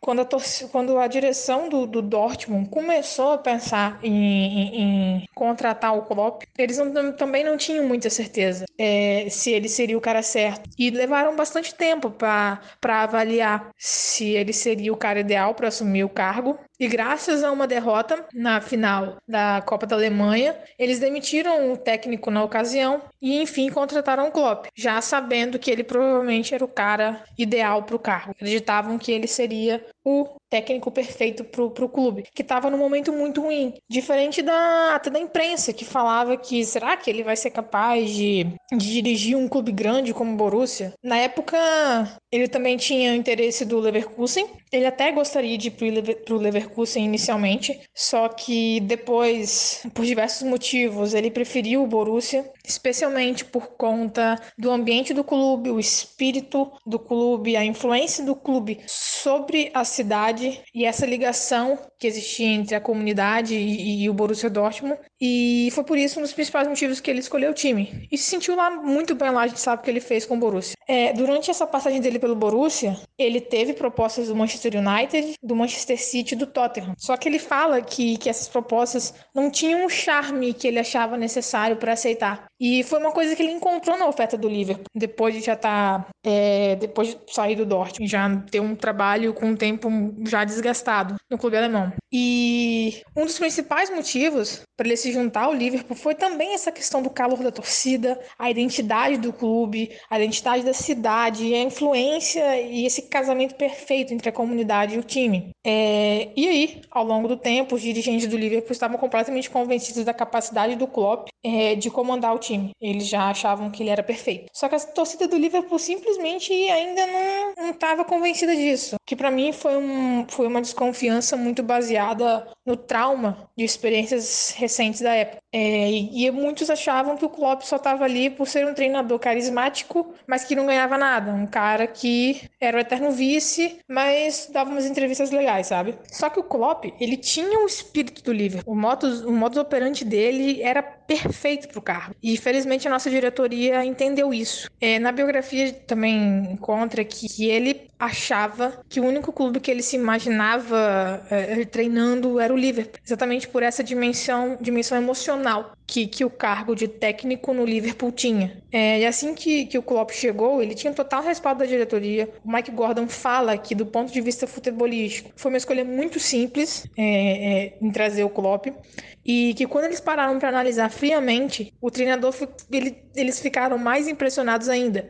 Porque aí eles entenderam perfeitamente como o Klopp era muito mais do que o carisma. Ele era um baita treinador. E eu acho que isso tem muito a ver também, e um dos pontos mais marcantes foi a primeira entrevista dele no clube, a primeira, a primeira coletiva, onde ele fala que nós deveríamos transformar céticos em crentes. E isso passou inicialmente muito também pelos jogadores, que mesmo conhecendo muito pouco, tinham que acreditar nele. Naquela época, a janela de transferência estava fechada, não dava para trazer ninguém que ele já conhecia, que entendia a ideia de jogo dele. Então quem estava ali tinha que se comprometer com o time e dar um jeito de jogar bola. Mas o mais impressionante é como os torcedores, especialmente aqui no Brasil, que é o ambiente que a gente vive, demoraram para entender essa frase. Eles demoraram para perceber que enfim a gente podia confiar no Klopp, diferente dos treinadores anteriores. E eu sei que muita gente ainda não acredita na, na, na filosofia do Klopp, na filosofia do time de hoje. Até o momento, o, o Michael Edwards, todo, toda a diretoria, o Klopp, eles mostraram inúmeros motivos para a gente confiar no trabalho do time. O nosso elenco em 2015 2016, ele foi capaz de chegar na final de Europa League após passar muito perrengue na fase de grupos, só se classificar os trancos e barrancos. E a partir do momento que o Klopp chegou, as coisas começaram a mudar, começaram a virar pro clube. E em sequência nós eliminamos o Manchester United, o Borussia Dortmund num jogo incrível em Anfield, o Villarreal e chegamos à final contra o Sevilha, que infelizmente a gente não conseguiu ganhar. É claro que o Klopp e o Liverpool passaram por um momento de sofrimento também, inconstâncias, más colocações na Premier League, logo após o Klopp assumir o time. Mas ao longo do tempo a gente conseguiu ver a cada jogo a evolução do Liverpool e a cada temporada isso ficou mais evidente ainda. Se vocês dissessem lá quando o Klopp chegou que a gente ia com ele montar um time vencedor e capaz de chegar a duas finais de Champions consecutivas, acho que ninguém ia acreditar. Talvez nem os torcedores mais otimistas iriam iriam acreditar. Até porque a gente teve problemas recentes à época é, é, na Champions. A gente foi eliminado ridiculamente de uma Champions, estando num grupo que tinha o Basel e o Ludogorets. Então, é, é, realmente era muito difícil de acreditar que as coisas poderiam mudar tão repentinamente. Só que na época, para as coisas mudarem, o livro precisava exatamente de um técnico que fosse muito mais do que um técnico comum. A gente precisava mais do que aportes financeiros estratosféricos, como acontece em outros times da Inglaterra. O time precisava da mudança de mentalidade, que era o principal motivo para o Klopp chegar. E isso hoje é evidente, como o time mudou essa mentalidade. É, a época, a torcida do Liverpool e a paixão que o clube carrega, os torcedores carregam, foi um dos principais motivos pelo Klopp e o Liverpool se encaixarem tão bem. Até hoje. É praticamente um casamento perfeito. E por anos e anos e anos, a gente viu que a torcida ainda não entendeu, em alguns momentos, que nós precisamos confiar um pouco mais no Klopp, confiar mais na diretoria, que tirou o clube da lama e recolocou a gente como o melhor time da Europa e do mundo na última temporada, com inúmeros jogadores indicados ao prêmio de melhor do ano, com a temporada praticamente perfeita, ganhando Champions League, jogador em seleção de campeonato, técnico sendo indicado como o melhor do mundo, enfim, foram conquistas maravilhosas. É, eu também não gosto de ver algumas coisas que a gente faz. Eu também não concordo, por exemplo, em ter que improvisar um jogador na lateral. Eu não gosto de passar uma temporada com problema no gol, como por exemplo a gente passou com o Mignolet e com o Karius. Mas a gente também tem que entender que nem tudo é como a gente quer e que muitas vezes a gente precisa passar por riscos calculados com o time. E esses riscos estão sendo muito bem calculados é, pelo time até agora, pelo Klopp, pela diretoria. Mas é claro, a gente também tem que saber que ninguém consegue 100% de acerto. Isso deve ser matematicamente impossível. Então a gente sabe que também vão existir erros nessa administração do clube. Ah, claro, principalmente porque existe uma imprevisibilidade no futebol. Qualquer erro mínimo pode mudar a carreira de jogador ou o futuro do clube, assim como a derrota do Borussia para o Bayern, como eu comentei, fez com que o Klopp fosse contratado. fosse o novo técnico. Assim como aquela derrota pro Tottenham por 4 a 1 foi um dos momentos chave pro time de vez mudar a mentalidade, entendeu? E, e boa parte dessa evolução, além, é claro, da chegada dos jogadores muito talentosos e perfeitos para como o Liverpool joga, passou pela questão psicológica, de entender o que fazer, como fazer, abraçar a ideia do treinador e se tornar esse monstro psicológico, esse monstro mental com a mentalidade vencedora que a gente é hoje, uma mentalidade forte. Hoje o time é, ganha em diversos jogos que talvez não tá legal e, e que dá um jeito de ganhar. Sabe esperar o momento certo, não, não se desesperar, ter calma para fazer as coisas em campo. E a maior prova disso foi a recuperação que a gente teve contra o Barcelona na Champions na semifinal do ano anterior. Eu mesma já tive algumas discussões com algumas pessoas para tentar fazer com que elas confiassem mais no Klopp, para tentar entender porque elas não confiavam nele. E eu também discordo de algumas tomadas de decisão, e isso muitas vezes é um motivo das discussões. Eu também não gosto de,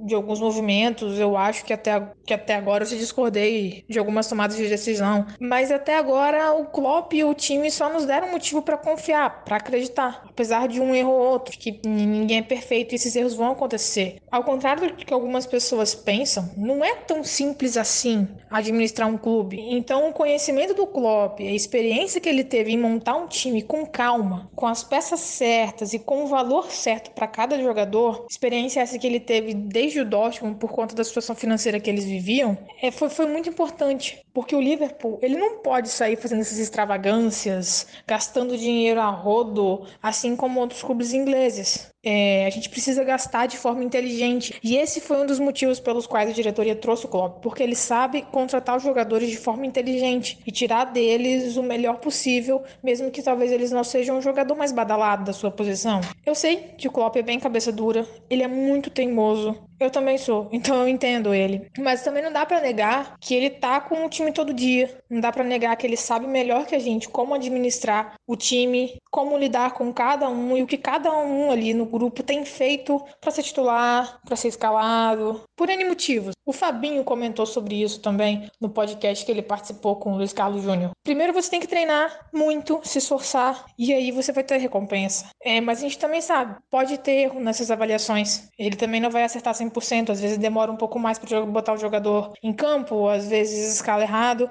mas ele é humano, ele vai errar e a gente também, mas a priori tudo que ele apresentou até agora dá respaldo para a gente confiar nele, dá respaldo para todas as decisões que ele tomou. Eu sei eu queria também ver o Keita mais vezes em campo, gostaria de talvez ver o Shaqiri sendo mais utilizado e que ele estivesse mais adaptado ao nosso jogo, mas hum, são situações complicadas. Eu também gostaria de ter reservas de alto nível para cada posição, mas não é assim que as coisas funcionam. Isso não existe. Não tem como um time ter um elenco perfeito. Ainda que alguns achem elencos aí na Premier League mesmo perfeitos. As coisas não são assim. Nem os melhores elencos do mundo têm um jogador reserva do mesmo nível do jogador titular. Isso não existe. E é uma coisa que, que eu converso muito com os meus amigos, converso muito com o Maurício, que é algo que, que até hoje é irritante, como não acreditam no Klopp. Depois de tudo que, que ele fez e até onde ele nos levou, é, ele, muita gente não se convenceu ainda com a última, com a última participação na, na Champions, a vitória é, na final, ganhamos o título.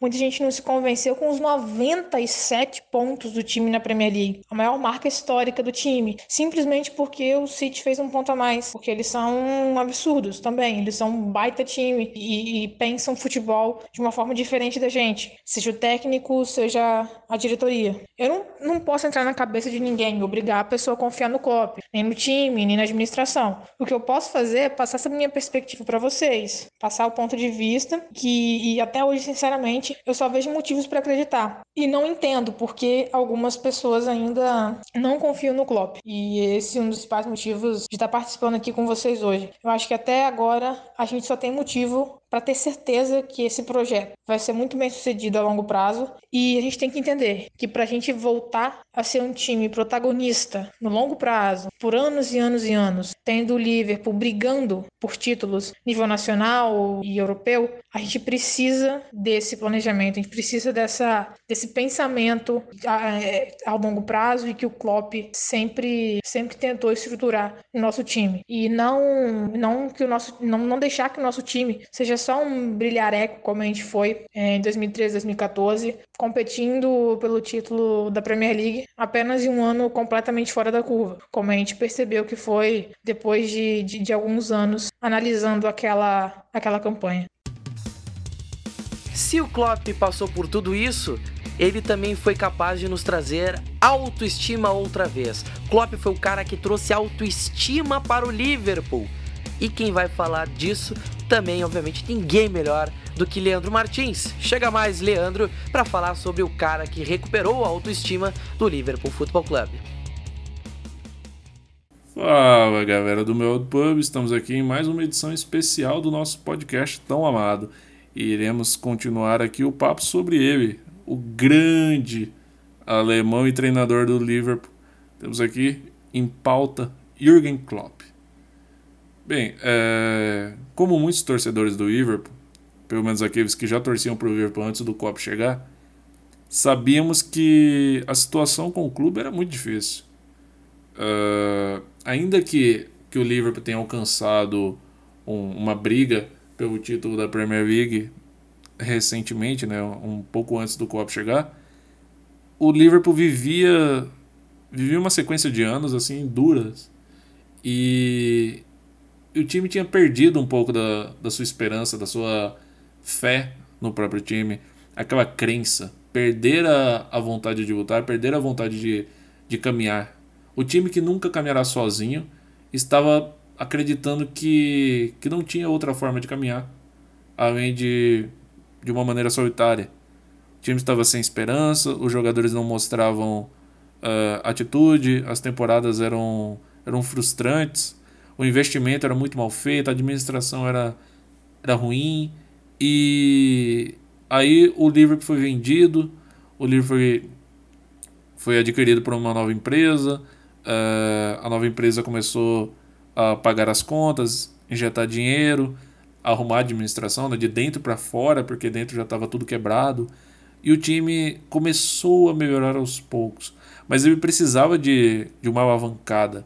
Aquilo que fizesse com que o clube se reacendesse, ainda que ele não conquistasse imediatamente um título. É, eu, eu vou trazer a, eu vou trazer ao assunto o fato de como o Liverpool sobreviveu a, a tudo de ruim que estava passando e, e, passou a se tornar um, uma equipe que, que conseguiria almejar grandes títulos, que conseguiria chegar no topo do mundo, conquistar o, o maior título de clubes, o maior título que, que todo jogador quer. Assim, eu acho que a Champions League ela só está abaixo da Copa do Mundo. Todo jogador quer ganhar uma Champions. E depois da Champions, é, o céu é o limite? Talvez não. Talvez o River possa ganhar tudo, ou talvez acabe não ganhando nada. Mas a, a sensação, a, a vontade que fica de querer mais, essa vontade é, é sensacional. Ainda mais num, num clube que que estava começando a acostumar a sua torcida com momentos difíceis aquela torcida que estava lá por amor. A gente sempre brinca assim nos, nos bastidores, nos grupos do Liverpool. Se você torceu pro Liverpool em 2010, 2011, 2012 e torce pro Liverpool ainda hoje, você nunca mais vai parar de torcer pro Liverpool. Porque a gente viu coisas bizonhas. E quando o Klopp chegou, talvez seja daí a, a grande mudança. O Klopp falou que pretendia transformar uh, a torcida, tudo, o clube mesmo, de desacreditados em, em pessoas com fé no clube. Os, os believers, pessoas com crença, pessoas com, com um pensamento vivo de que o clube conseguiria chegar lá. Que conseguiria vencer um título, dois títulos, três, quatro e por aí vai, e se tornar um clube de ponta mundialmente falando novamente. Um posto que o Liverpool não deveria ter saído. E o Klopp, na primeira temporada, ele fez um. Ele fez um away no grupo do Liverpool, naquele grupo que ele nem tinha montado ainda. Um grupo que tinha, tinha muitas peças do Brandon Rodgers, que era o técnico anterior, onde o Klopp tinha que pegar e transformar numa equipe competitiva. E o Klopp de cara já chegou chegou em duas finais. Chegou na em uma das copas na Inglaterra e na na Liga Europa. Mas aqui, aquele jogo na Liga Europa, aquele jogo contra o Borussia Dortmund, onde o Liverpool conseguiu aquela virada impressionante em Enfield uh, e, e acabou indo para a final, aquele jogo mostrou muito do que o Liverpool é capaz. A gente já tinha eliminado o Manchester United, já, é a primeira vez que o Liverpool e o Manchester United tinham se encontrado na história da Europa, né, das competições europeias, e o Liverpool venceu, o Liverpool se mostrou superior nesse confronto.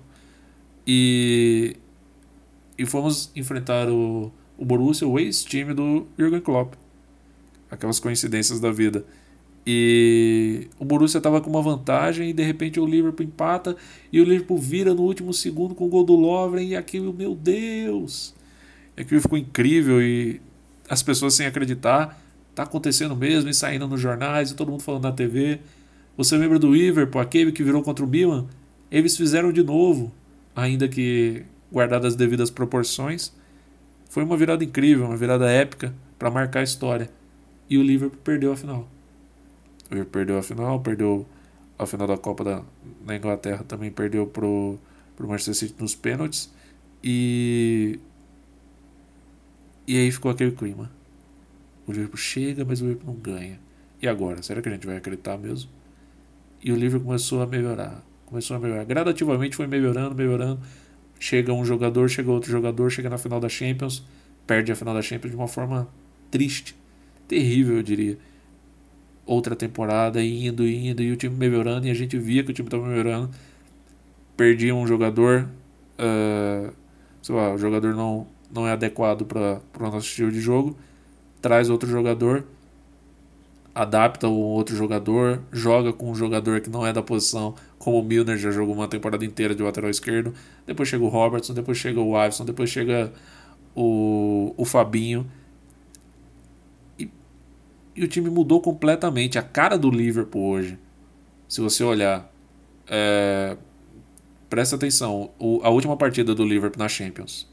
Seja qual for o dia que você está assistindo isso assistindo, seja qual dia que você estiver ouvindo isso, é, pegue o último jogo do Liverpool na Champions, analise a escalação e, e lembre-se que Brandon Rodgers colocou um time reserva para jogar contra contra o Real Madrid no Santiago Bernabéu.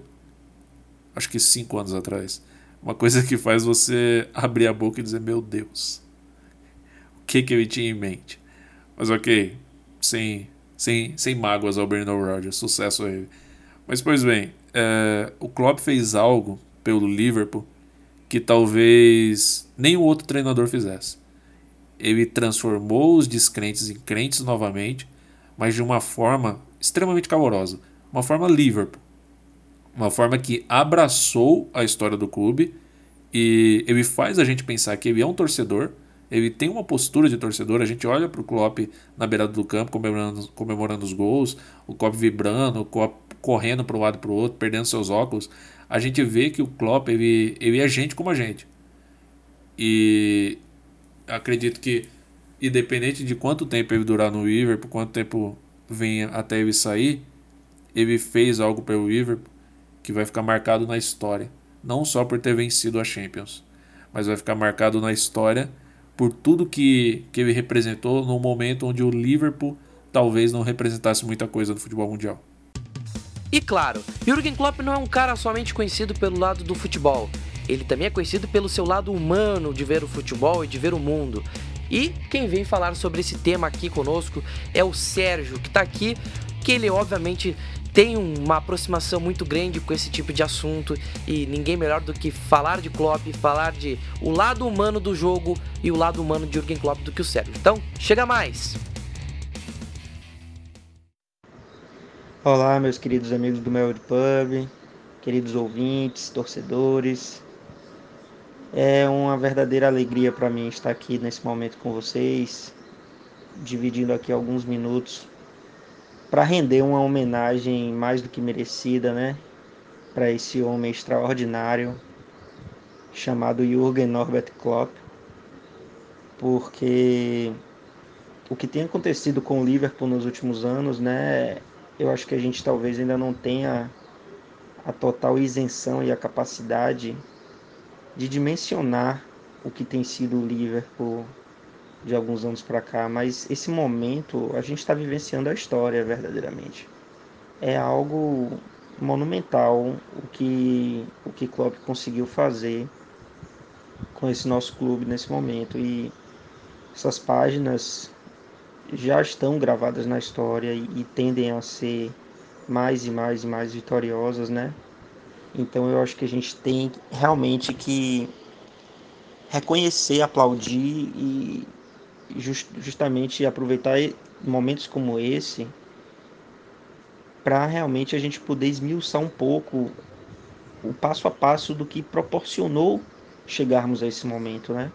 Como o Klopp conseguiu fazer isso, de que maneira ele lidou com tudo, todo essa massa de torcedores, essa estrutura absurda desse clube e fazer com que isso culminasse em sucesso.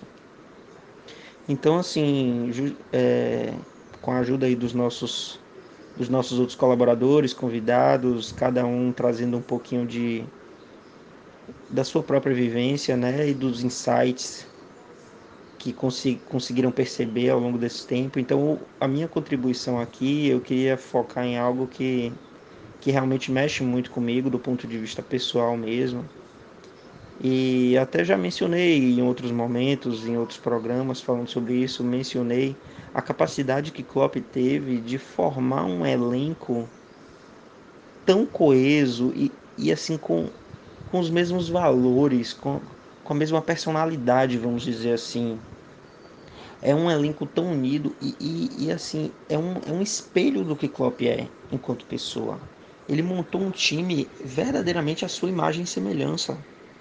Porque são pessoas que, que se unem tanto e, e são seres humanos fantásticos. Essa é a palavra.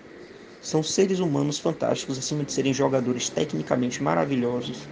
São seres humanos fantásticos. E, e é, é muito difícil você enxergar na história times, esquadrões que em determinado momento histórico é, conseguiram formar elencos que tenham um, um compartilhamento e uma unidade de, de, de modo de enxergar, de, de, de opiniões, de maneira de ser, de maneira de lidar, de abraçar a comunidade, de abraçar o clube, de realmente trazer essa, essa, essa mística que é tão inata ao Liverpool e sempre foi, mas trazer isso e transformar isso num, sabe, numa explosão verdadeira que vai muito além das quatro linhas. É, é incrível como a política de transferências do Liverpool acertou tanto e não só acertou tanto na melhoria técnica do time, mas acertou sobretudo em formar uma equipe coesa, porque se você olha para cada uma das pessoas e você vê declarações que, que elas já deram, gestos que elas já tiveram, ações que elas já proporcionaram, sabe? Se você vê um, um pós-jogo e você sente a alegria nos olhos, se você sente a entrega, a raça e tudo, sabe? Do, do titular absoluto ao terceiro reserva. É algo nítido. Como todo mundo tá na mesma batida, tá na mesma harmonia, tá na mesma sintonia e tem os mesmos ideais, e isso é algo que é passado para quem vai chegando de uma maneira absolutamente natural. É fantástico como o espírito do que é Jürgen Klopp parece que contagia, é, é, é, tipo uma contaminação de fato. Você entra no clube e você é imediatamente contaminado, sabe? Por isso. E, e aí você se entrega e aí você se torna aquilo que você enxerga todos os dias dentro do clube. Aquilo vai se tornando você. Então, por exemplo, os jogadores mais recentes que chegaram, tirando é, o Sepp Vandenberg, Javi Elliott, que são jovens e tal, mas, por exemplo, Adriano, E aí os outros da temporada passada, Fabinho, Alisson. É, é sobrenatural você ver até pessoas mais retraídas como o Fabinho, por exemplo, que não é um cara tão expansivo assim, você não vê isso tanto nele. Mas ele tá ali na mesma batida do, do pessoal, ele já compreendeu de cara o que era o clube, a dimensão do clube, os valores que o Liverpool prega, sabe? A, o, o que a gente preza enquanto torcedor e, e o que o Liverpool significa enquanto clube dentro de campo, ele imediatamente se adaptou àquilo e, e, e sabe, passou a, a, ser um representante dentro de campo, um líder do meio campo. Alisson, um líder do gol, imediatamente ent, entendeu o papel dele ali naquela, naquela máquina, sabe? E isso me impressiona muito. E até no texto do, do Klopp no The Players Tribune, isso fica muito evidente, porque a maneira como ele fala desse elenco, a maneira como ele fala do trabalho que é feito ali nos, nos vestiários, nos bastidores, na preparação dos jogos, tudo, tudo, tudo é, é, é direcionado para esse mesmo objetivo. E todo mundo entende isso, sabe? É como eu falei no, no outro dia do, do jogo do. no programa do jogo do Barcelona, que eu até falei aqui bastante sobre como é algo extraordinário que Alexander Arnold, tão novo, tão inexperiente, vamos dizer assim, em tempo de carreira, conseguiu ter aquela frieza necessária para fazer aquele lance decisivo do escanteio. Claro que isso é todo mérito do Arnold, não estou tirando o mérito do Arnold de maneira nenhuma, mas isso também é fruto do ambiente em que o Arnold foi sendo gestado para chegar a esse momento ele tá em um time que é pressão o tempo todo, que é entrega o tempo todo, como até o Pep Linders falou recentemente, a intensidade é a nossa identidade. E é isso, o Liverpool tem identidade. A gente já viu muitos times vencedores, até em tempos recentes, que eram esquadrões formados por jogadores tecnicamente maravilhosos, mas que não tinham essa, essa identidade tão clara de equipe, e até mesmo por isso ganharam, ganharam, ganharam, mas chegou um tempo, se desmontou, cada um foi para um lado e acabou e o time teve que recomeçar depois. Então, o, no, no, caso do Liverpool, eu enxergo muito essa identidade de forma muito clara nas declarações de todos os jogadores do elenco, dentro e fora de campo, em momentos que não tem nada a ver com o jogo do futebol, mas você enxerga isso neles. E isso é um mérito absurdo de Jürgen Klopp. Um mérito absurdo e precisa ser louvado todos os dias, porque você conseguir ser vencedor dentro de campo, trazer o clube para uma era de sucesso dentro e fora de campo e criar uma identidade para o elenco que se projeta muito além das quatro linhas, é toda a receita de sucesso de um trabalho bem feito. Então, temos verdadeiramente o privilégio de estar assistindo isso de camarote. Vimos isso nascer, estamos vendo isso agora atingindo seu ápice. E é muito satisfatório, porque o Liverpool, em toda a sua história de clube, é, em momentos vencedores e momentos não tão vencedores, mas o Liverpool sempre prezou por isso. Sempre prezou por ser um, um time que tinha uma identidade própria, que tem um, um algo a mais. E Klopp, ao chegar, entendeu exatamente o que era esse algo a mais e soube como fazer isso dentro da proposta dele. Então, é um homem extraordinário que merece todo, todo, todo aplauso, toda admiração, todo reconhecimento. E esperamos que essa história ainda esteja distante de chegar a um ponto final.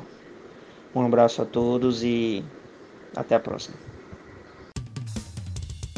Não há como Jürgen Klopp ser citado neste podcast sem nós falarmos da ligação, da importância que tem a participação dele nesse processo do clube de melhorias e sua ligação com quem gere o Liverpool.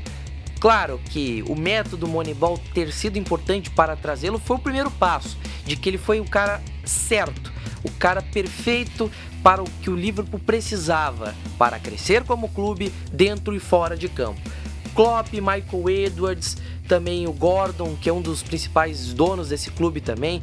Esse trio foi um trio muito forte Claro, a participação do Ian Graham também teve sua grande importância, de ser aquele cara que enxerga o diferente nos jogadores. Mas Klopp, Edwards e Gordon são um trio de ferro dessa participação, dessa gestão do Liverpool desde 2015.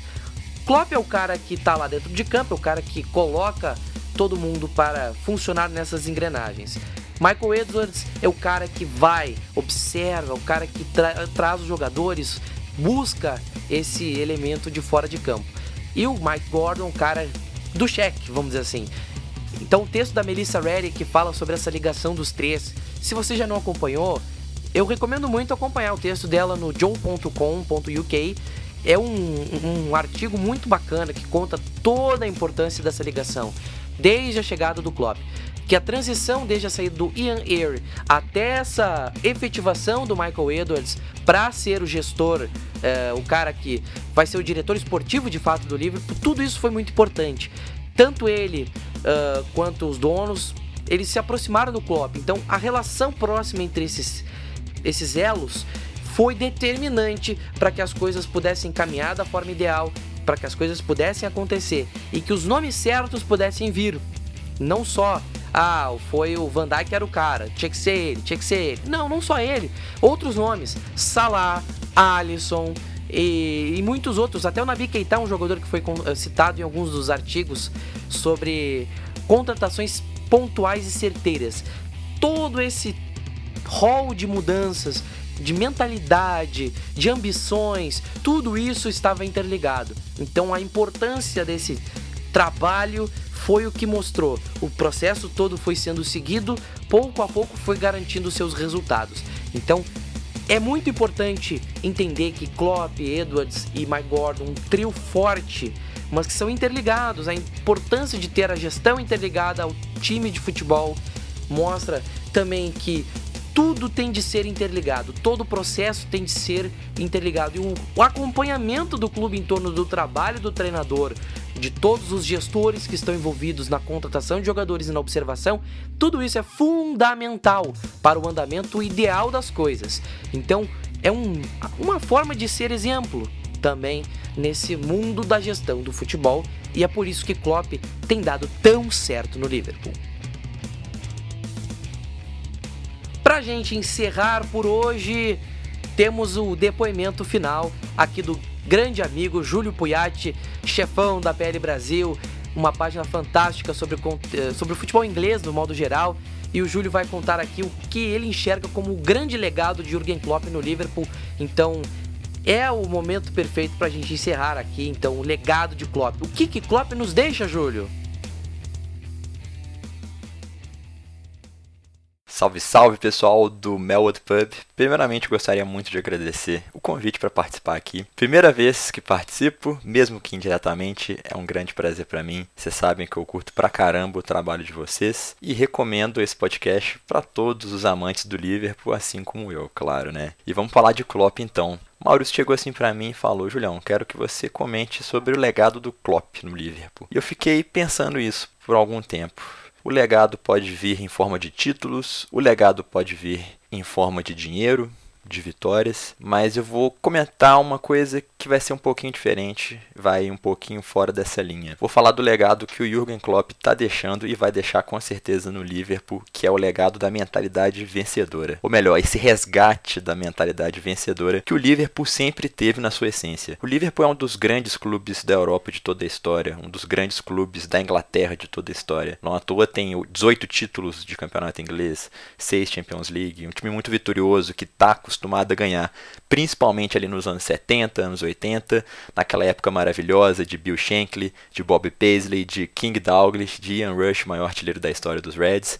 Então o clube sempre estava com os holofotes virados para ele. E isso sumiu, infelizmente, isso foi desaparecendo à medida que o clube foi afundando com a administração dos norte-americanos Tom Hicks e George Gillett. A gente sabe que esse período pós-conquista da Champions de 2005 foi muito tenebroso. Eu mesmo posso falar porque eu torço pro Liverpool desde essa época, né? Era muito ruim, cara, você chegar no fim de semana, assistir uma rodada de Premier League e ficar assim, poxa, esse time aí já era, esse time não tá ganhando, esse time dificilmente dificilmente vai voltar a conquistar alguma coisa do jeito que está. Então essa mentalidade de vitória, essa mentalidade de querer vencer foi sumindo, foi desaparecendo e só voltou agora nos últimos anos, depois que outro norte-americano, dessa vez o John Henry, adquiriu o Liverpool e conseguiu fazer esse trabalho de restabelecimento de finanças, brigar por títulos novamente, de fazer o torcedor Red sentir orgulho novamente do time. E isso tem muito a ver com o tal Jürgen Klopp. O Jürgen Klopp é um estrategista, o Jürgen Klopp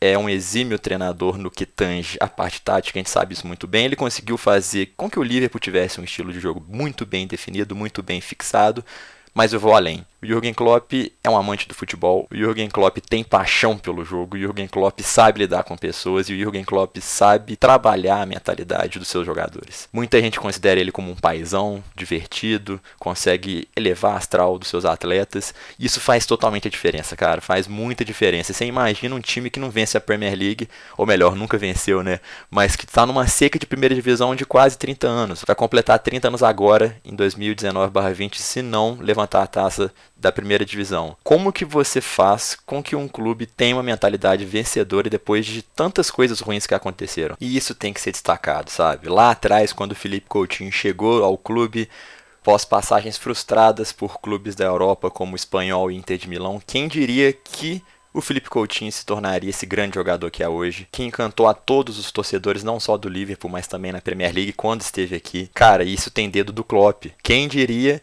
que Mohamed Salah, após transferências de empréstimo quando ele era da época do Chelsea, depois rodou outros clubes da Europa, não conseguiu ser protagonista também. Quem diria que ele bateria recorde, seria artilheiro de campeonato, vencesse troféu de melhor jogador da temporada da Premier League, concorresse a prêmio de melhor do mundo. Quem diria que isso ia acontecer? Teve dedo do Jürgen Klopp ali. O Virgil van Dijk, por mais que a gente sempre soubesse que era um puta zagueiro, chegou ao Liverpool em sua primeira temporada, levantou taça de Champions, foi o melhor zagueiro da Europa e também concorreu e também concorreu ao prêmio de melhor jogador do mundo. Quem diria que isso aconteceria? Teve dedo de Jürgen Klopp também. Então, esse legado que o Jürgen Klopp está construindo e vai deixar no clube é muito importante, cara. O Jürgen Klopp ele sabe lapidar cada essência do ser humano, cada característica dos seus jogadores. E se o Liverpool hoje é um dos melhores times da Inglaterra e da Europa novamente, se hoje o clube voltou e resgatou essa mentalidade vencedora isso só aconteceu graças ao treinador alemão. Depois que Bill Shankly e Bob Paisley saíram do Liverpool, eu acho que a gente nunca teve um técnico tão bom que nem Jürgen Klopp está sendo pra gente atualmente. E digo mais, é um dos poucos que tem tudo para poder chegar ao patamar desses outros dois citados, viu? Tem tudo para fazer história, tem tudo para fazer a gente sair da seca, finalmente, né? Estamos torcendo por isso, né, Maurício? Obrigadão de novo pelo convite, de volta com você aí, cara.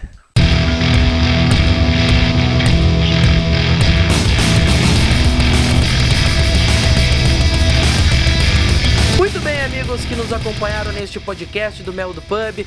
É, foi um prazer imenso ter estado aqui com vocês.